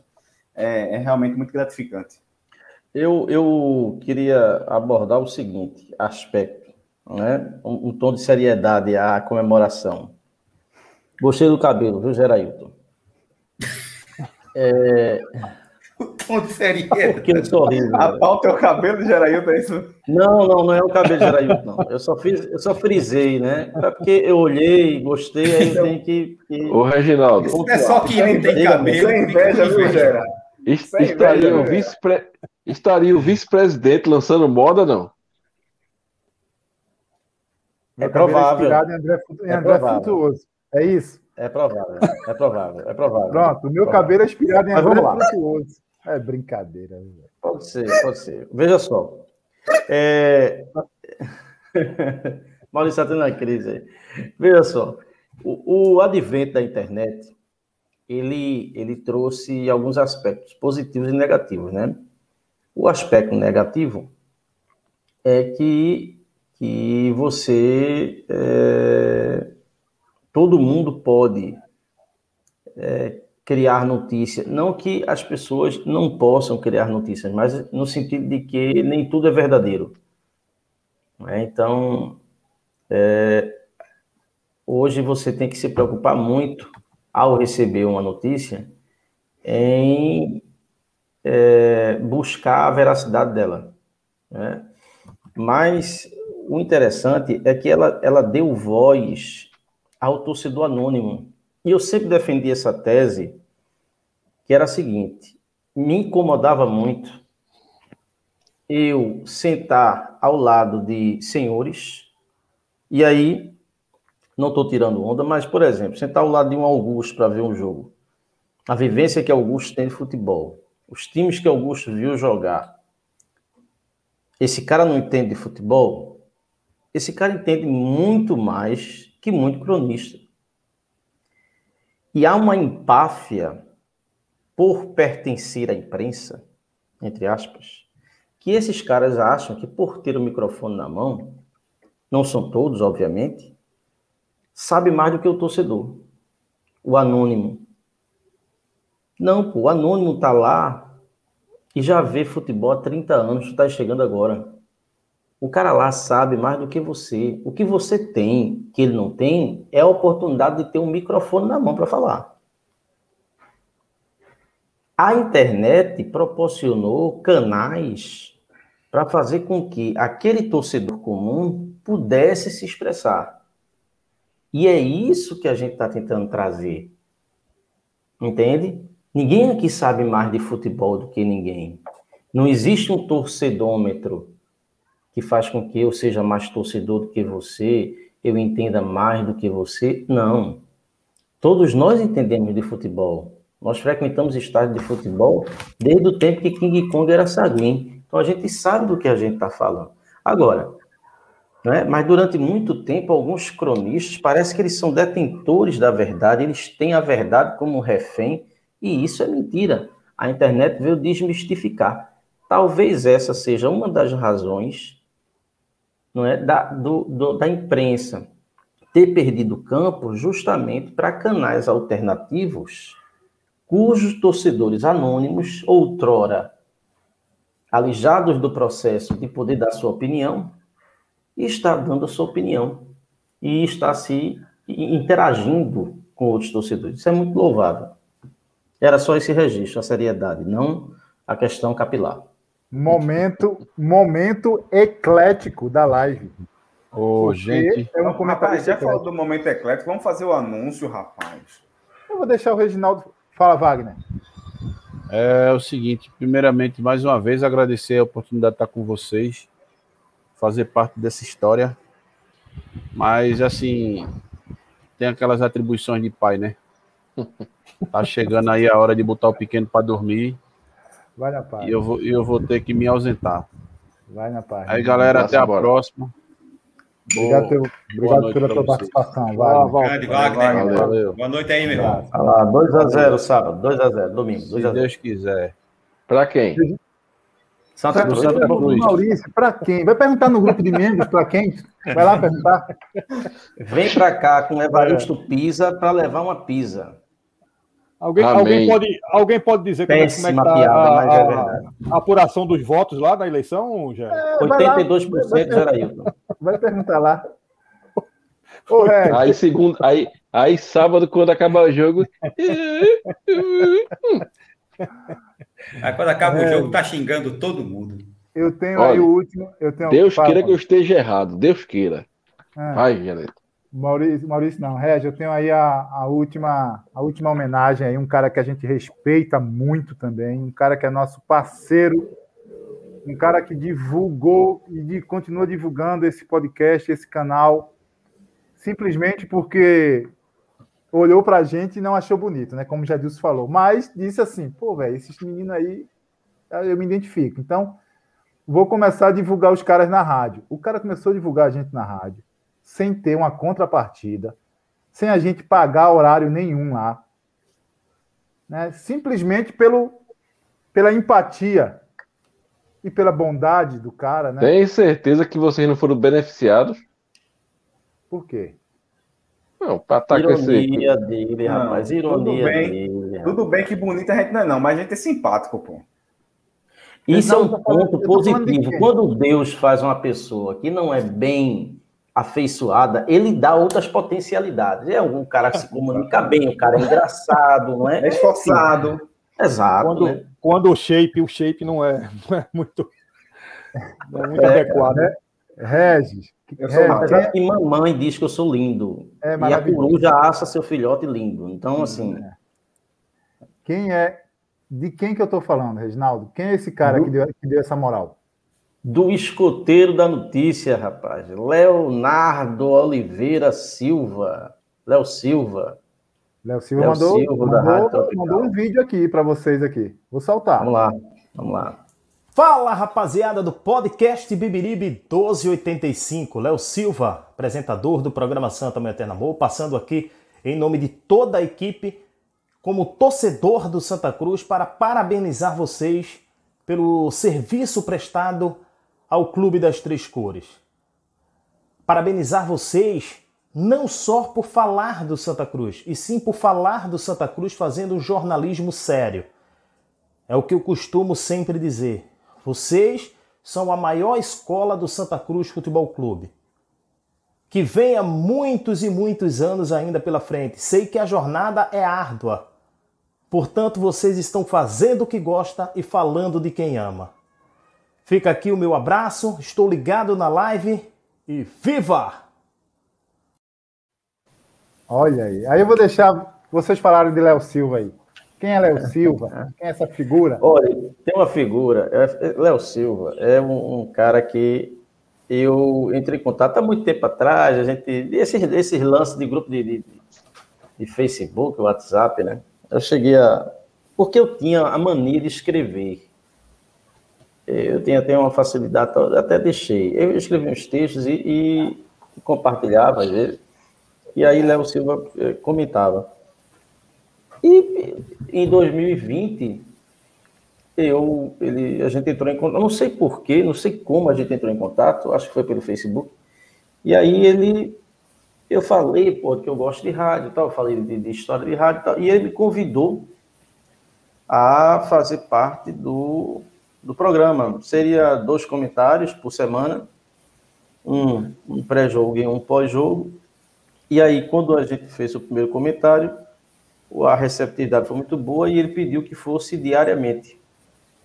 Então a gente criou um vínculo, fizemos transmissões juntos, enfim. Com a pandemia é mais difícil a gente fazer as transmissões, deu uma parada, mas tem surpresa por aí. É, mas Léo é um cara espetacular, né? Abriu as portas para eu é, entrar nesse mundo que eu gostava tanto, que é a rádio. Me ensinou muita coisa, vem me ensinando muita coisa. É um cara de uma inteligência grande, de uma expertise grande em termos de rádio, um comunicador nato, excelente repórter, Santa Cruzense, né? Tem defeito, não. O defeito que ele tem é um bonequinho que ele usa na live dele, que aquilo é um boneco de voodoo. Já disse ele que deixasse aquilo lá de fora. Que boneco horroroso. Ele disse que comprou na feira de peixinho. Eu disse, devolva. Devolva. Cara, um grande abraço aí para Léo Silva, escoteiro da notícia. E eu, eu falei com ele recentemente e falei que ele, ele foi o motivo de eu voltar a escutar rádio. né? Eu não escuto rádio jornal, eu não escuto, e eu vou falar mesmo, não escuto clube, não escuto, não escuto. Voltei a escutar rádio por conta de Léo Silva e escuto o programa Santa Meu Eterno Amor. E acredito que é uma grande identificação, não só da torcida do Santa Cruz, que esse programa dele, de meu dia às 13 horas, fala só de Santa Cruz, mas é uma identificação de todos os integrantes aqui.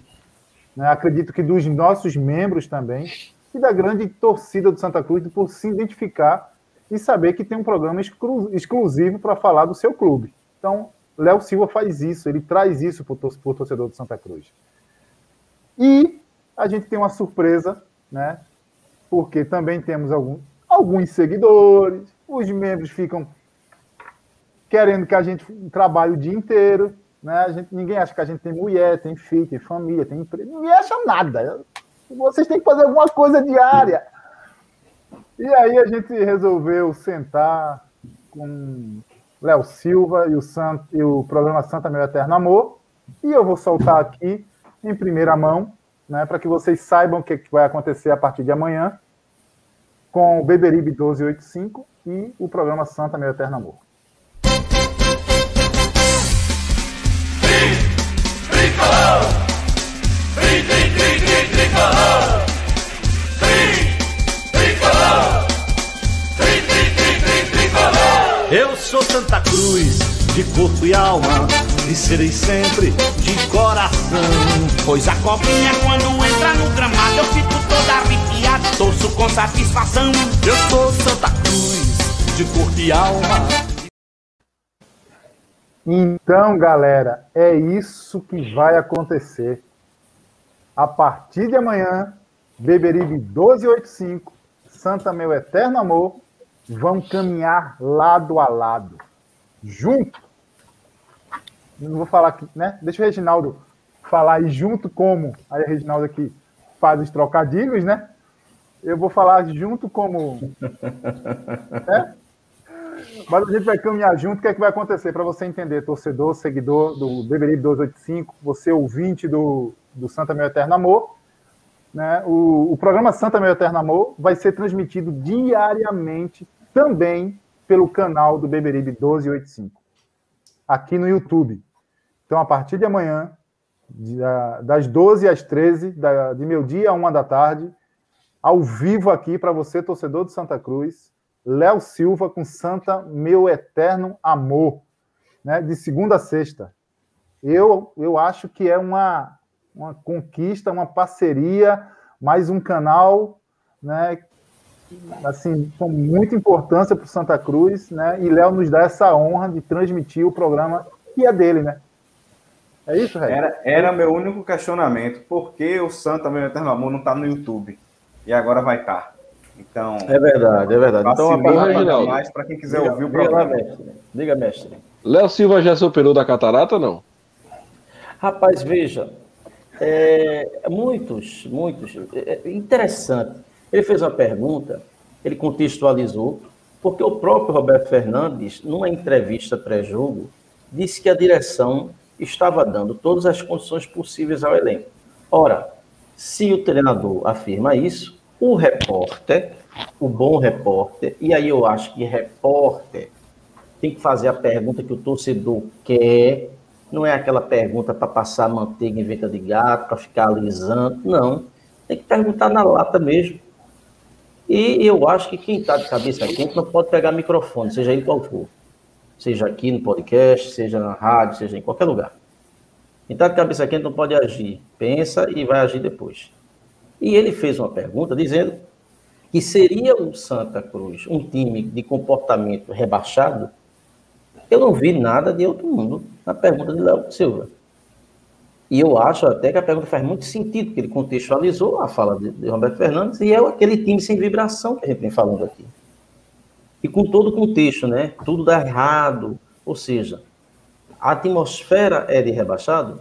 E aí, Roberto Fernandes respondeu de maneira ríspida, mal educada, eu, eu creio, infeliz, vou, dizer, vou usar esse termo, e que ele, se ele enxergou assim, ele deveria trocar, botar óculos porque estava com catarata. É, talvez no outro dia se arrependeu da resposta. Né? É, acho que Léo Silva ganhou mais mídia com a resposta de Alberto Fernandes. E assim, eu, eu, eu, vejo isso com muita naturalidade. Eu acho que o papel do, do, do, do repórter é esse, entende? É, a gente às vezes vê o treinador fazer mexidas absurdas no time. Né? Por exemplo, o Santa Cruz tinha um, um, o Santa Cruz estava com Tarciso, com o Rony e com o Elias Carioca regularizado. Ele me entra com Levi, Rondinelli, e Rondinelli, ele, ele, ele é uma lesma com preguiça. Eu nunca vi um negócio daquele. E e qual foi o outro jogador? O tal do que veio Frank. do Afogados. Frank. Ora, por que não entrar pelo menos com um dos três reforços? Eu não vi um, um, um torcedor, um, repórter, pergunta, é isso que a torcida queria escutar. Em peso, os grupos do WhatsApp, em peso, foi não entender essa escalação. Por que ele não entrou com, com os reforços? Né? Então, eu acho que falta, às vezes, coragem ao repórter perguntar. E eu acho que não é crime nenhum. Agora, eu acho que quem está do lado de lá tem que saber que, é, é, que nem toda pergunta é, vai ser ovacionando o seu trabalho. Não. Vão ser perguntas duras. Não é? Achei que foi uma infelicidade, cabeça quente. Um jogo que se mostrou, se mostrou que a gente poderia vencer o jogo, então todo mundo ficou chateado, porque o time do Botafogo é muito ruim e a gente conseguiu perder o jogo. Então ele estava de cabeça quente. Mas eu acho que esse é o papel do repórter mesmo. Esse é o papel do repórter. Imagine você como. Assim, não tô querendo passar pano para Roberto. mas Imagine, você como imagine entrevistando Francisco Diá. Não, imagine você como treinador vendo um jogo que dá para você ganhar, aí vai um jogador seu, faz aquela besteira que aquele Levi faz. É, realmente concordo com o professor. Se tá de cabeça quente, não pega o microfone. Não dá, não dá coletiva, porra. Não é porque Dá. tem obrigação, né? Não necessariamente. Evaristo tinha obrigação, não dava. Leão tinha Mas é porque se ele não dava. der, professor, surge tanta especulação no meio do mundo que. O que é um peido para quem já está cagado? No Santa Cruz, Santa Cruz é especulação diariamente. E Reginaldo, Reginaldo, ele poderia, o Roberto Fernandes, aproveitar a oportunidade, uma pergunta que, de certa forma, se diferenciou das demais, e responder com inteligência. Com inteligência. Mostrar, mostrar o que o torcedor quer ouvir. Né? O, que é que, Não, o que é que o plantel, o que é que o elenco está fazendo, porque futebol de qualidade a gente é visível, a gente não vê. Esquema tático também, né? É difícil. Então ali ele perdeu uma oportunidade, o Roberto Fernandes, de chegar a expor que não, o time não faltou vontade, que a, a pegada vai ser Exatamente, essa. exatamente. Daqui para frente agora é muito mais raça. Quer dizer, mesmo de cabeça quente, ele perdeu a oportunidade de dar uma resposta que ficasse no agrado de todo mundo que estava ali na hora ouvindo, né? E vendo. É, exato. Eu acho que ele perdeu uma oportunidade grande. Mas é assim, né? Acontece. Também não vou condená-lo, não, porque isso é futebol e mexe com emoção. Lá dentro a pressão deve estar muito grande. E aí eu não, não vou condená-lo, não. Acho extremamente compreensível. Saudade eu tenho das coletivas de Murici. Pois é. Não é Murici. O que, é que você vai fazer para motivar o atleta? Ele disse: os caras que ganham 300 mil reais, precisa de motivação, não. Para jogar futebol, ele falando em futebol, né? Para jogar futebol, o cara ganha 300 mil, eu vou motivar ele para quê mais? Pra gente, pra gente correr pro, pro final aí, que eu não quero passar de duas horas e meia, não, viu? Augusto, o que, é que você achou aí dessa parceria aí, Augusto? Beberibe 1285, Santa Meu Eterno Amor, como torcedor, como membro do canal. É, como eu tinha dito que rádio né, fez parte do meu passado e hoje não faz mais, é, agora sim vai ter uma, vou ter uma oportunidade de, de realmente assistir, de ouvir, de conhecer o trabalho, né? É, então, acho que é uma, mais, uma, mais um espaço que a gente vai ter aí para debater o nosso clube. Muito bem-vindo. Né? Na medida que você passa a ter mais, um, mais uma fonte de informação né, séria, confiável, vamos, vamos aplaudir e vamos dar audiência sim. Muito bom, muito bom. Eu tô na expectativa de ver amanhã o primeiro, primeiro programa da parceria aí. Nosso canal né, no YouTube vai transmitir, vou repetir, vai transmitir ao vivo aí o programa Santa Meu Eterno. A resenha direto do estúdio. Outra coisa, outra coisa, meus amigos. Em breve, anote aí, em breve, vocês também terão transmissões de jogos. Em breve. Em breve. Anote aí, escreva aí. Bibiribe veio para ficar e crescer. É, segura não, segura não. Tem assim como, segurou, assim como segurou você nas construções, não é? Amigo, o pessoal vai acreditar em você, amigo. Pare Já com essa tem- brincadeira que já tem gente acreditando já. Tem até, alguns tem até vinheta já. O Reginaldo profetiza as coisas e aparece até vinheta já. Vê só. Pois é. Vai lá. Ar, o podcast Beberibe 1285. Apresentação: Gerailton Souza, Maurício Florencio, Wagner Lima, Matheus Florencio, Francisco de Assis, André Duarte e Reginaldo Cabral. No ar, o podcast Beberibe 1285. E o otimista Augusto Maranhão. Rapaz, esses caras, Augusto, esses caras, esses caras vão longe, viu? Show, show, show. Rapaz, você, você realmente é um retrato da torcida do Santa Cruz, viu? Sinal de que a É, torcida é muito bela, viu? A torcida bem, tá. bem classificada, né? Um registro, bonita. Um registro para aqui que fica da, da imagem é o olhar 43 de, do, do nosso bombeiro parrudão, né? Ah, é o destaque, meu amigo. Poderoso É o destaque. chefão. A mira, parecia uma mira, uma mira de uma É. arma. ali. Gente, Me que mandaram essa saudade. imagem mais cedo. Um amigo pegou e mandou via WhatsApp. Engraçado que é todo mundo aí no chat e, e ele de manhã. Ele, mas rapaz, não tem ninguém bonito aí. Digo, rapaz, eu- a gente se esforça tanto e o pessoal vem vai aqui querer- detonar a lataria da gente, rapaz. A gente vai falar de futebol. Não, tem, tem, otimista- tem, tem. Tem uma coisa bonita que é a moldura. A moldura.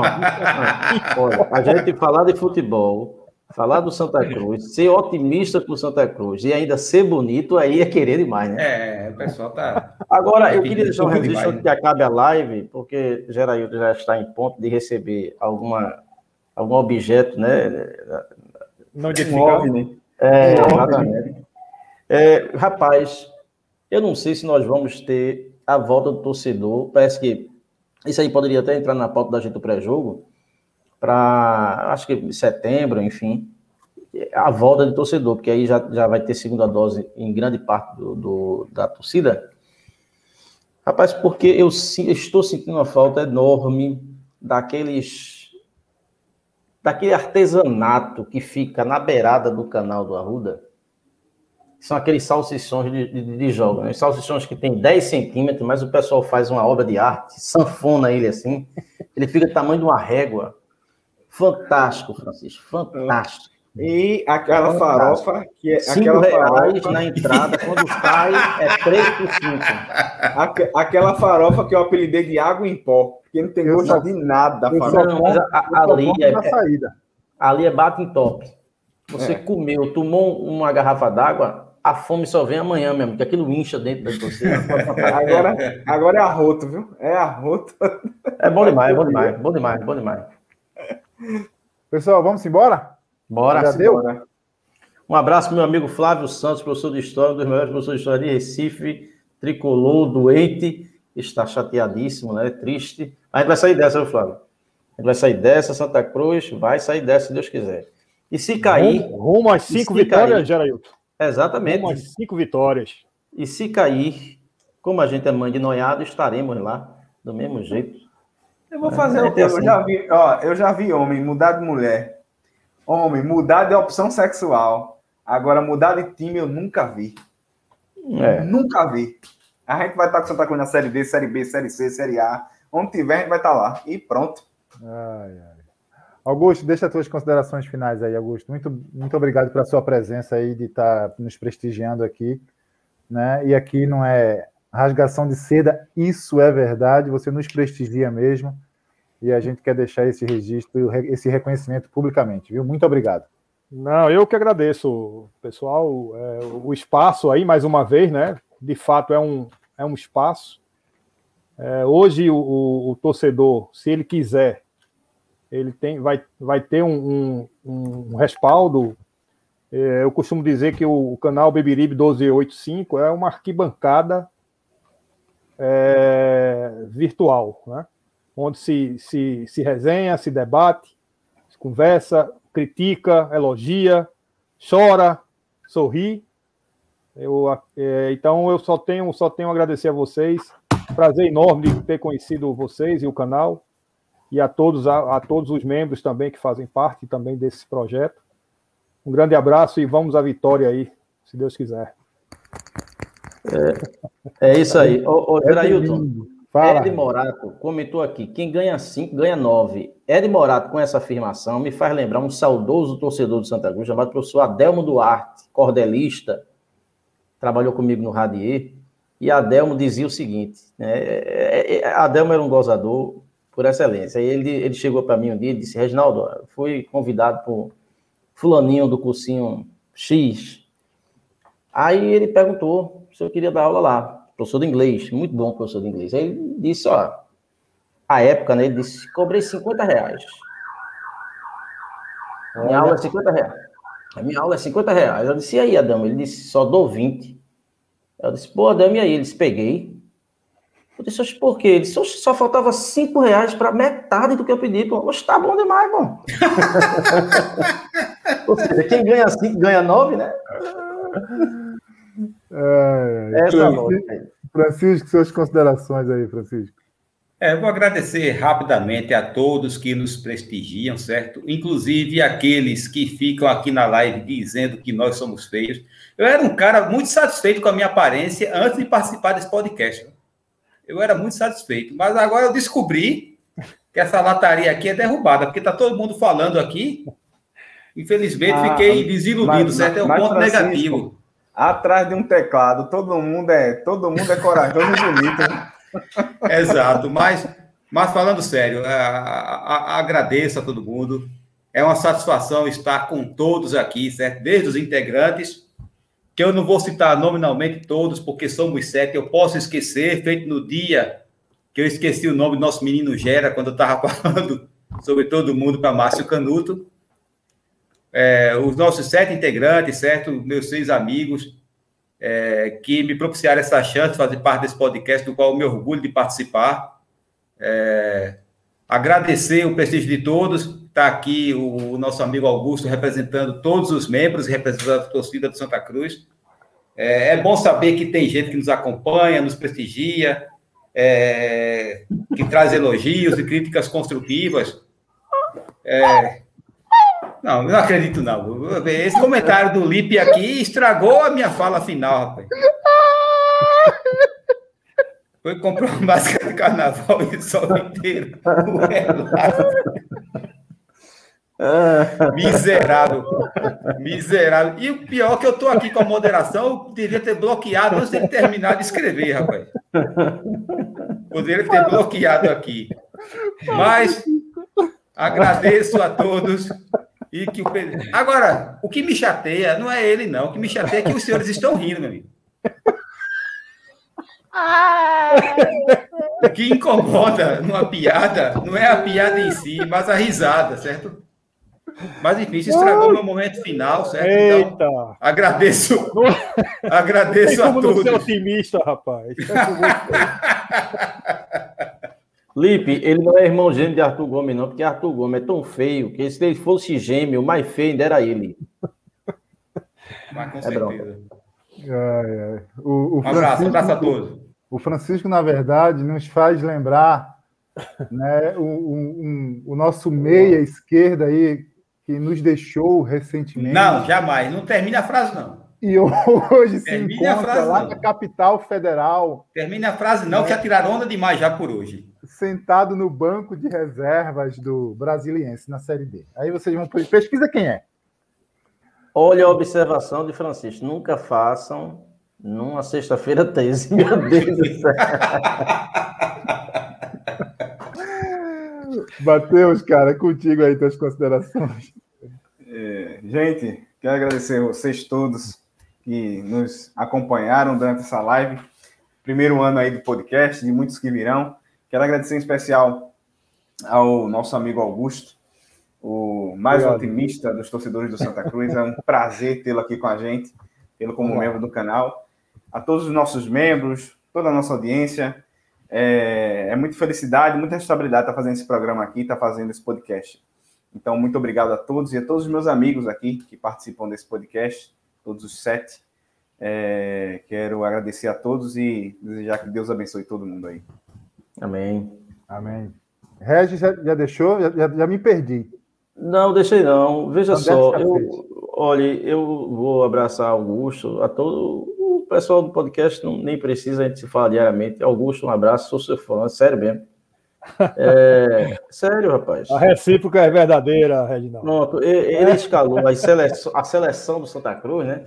Aí eu fui lá atrás, rapaz, eu escalei, porque o pessoal escalando jogadores desse, desses novos, né? Grafite e tal, tal, tal. Eu fui lá atrás. Detinho, Gena. é, é, Você jogou baixo, você jogou baixo. Virunga, Rivaldo, Cabral, eh, Pedrinho, né? Givanildo, Herbe e Luciano. Faltou Tará. É, aí, aí, aí ele fez, Reginaldo tem quantos anos? Não é possível ver esse time jogar. Eu disse, não, pô, é, pra mim é o melhor time. É, torcedor tricolor, é isso aí. A nossa realidade é dura, mas a gente ama esse clube. E ele, mesmo se vier a cair, eu espero que não, É, a gente vai continuar amando e vai continuar falando sobre ele. A gente pode ficar chateado uma semana, duas, três, mas volta. E eu me lembro de uma frase, meu saudoso pai, né, que era doente pelo Santa Cruz. Meu pai estava lá, um daqueles que estavam sentados na arquibancada vendo a troca do gramado, me ligou de lá. Tô no Arruda, fazendo o quê, pai? Que o Santa Cruz fazia cinco meses que não jogava. Não, tô vendo aqui o gramado ser trocado. É, o pessoal rival tirando onda, né, com o Santa Cruz, Santa Cruz derrubadíssimo, né, dizia, rapaz, o jogador que o Santa Cruz contratou é Banguelo. Aí o pai dizia, oxe, ele foi contratado para jogar bola ou para chupar cana? É. Então, assim, a gente sempre tem uma tirada, a gente sempre... É... Ser Santa Cruz é isso aí, bicho. A gente espera um dia, a gente é... está em outro patamar, mas não vai ser é... agora não. Não vai ser do dia para a noite, não vai ser é, de maneira rápida ou instantânea, não. Vai ser um trabalho de reconstrução que a gente vai ter que acompanhar o clube nesse trabalho de reconstrução. É o clube se reconstruindo, e eu espero que se reconstrua, independentemente de quem esteja à frente, e nós nos reconstruindo enquanto torcedor. Principalmente aqui, ó, que esse é o maior adversário do Santa Cruz. É a mentalidade atrofiada da sua torcida num aspecto amplo. Mais um abraço, vida longa ao podcast e vem mais novidade por aí. Viu? Opa! Bem, eu quero também deixar minhas considerações. É, primeiro agradecer a cada um, a cada um seguidor, a cada membro que nos acompanha aí diariamente. Agradecer a cada integrante, né, que aqui está, aquele, aqueles que, que já fizeram parte em algum, em algum, em algum momento. Agradecer é, publicamente ao Reginaldo, que foi é, um responsável direto pela minha inclusão ah, no podcast. Né? É, foi ele que, que, indicou, foi ele que me fez o convite, foi ele que me fez acreditar que eu, que eu poderia estar aqui. Então, eu queria deixar registrado esse agradecimento ao Reginaldo Cabral, um cara que eu aprendi a gostar muito também, né? E a gente se conheceu no meio dessa. Todo, a maioria das pessoas que aqui estão se conheceram no meio dessa pandemia maluca aí. Né? E, e isso realmente tem trazido bons frutos, né?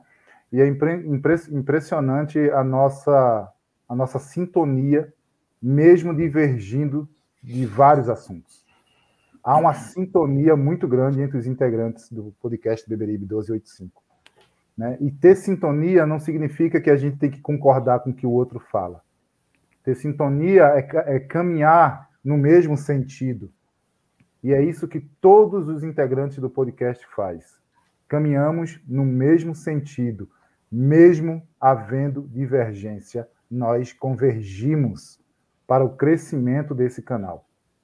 Né? Quero deixar registrado também um agradecimento por uma grande incentivadora minha, né? De estar tá aqui e ela tá lá no quarto, quietinha, que é a minha esposa. Adianta não, Gera, vai dormir de couro quente.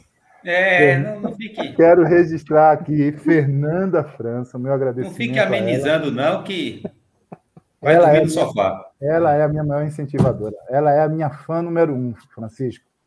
Esse, esse lugar não vou te dar. Ela Você é vai dormir santa. no sofá, meu filho. Você vai dormir no sofá, não fique. Ela é uma santa de aguentar Vossa Senhoria.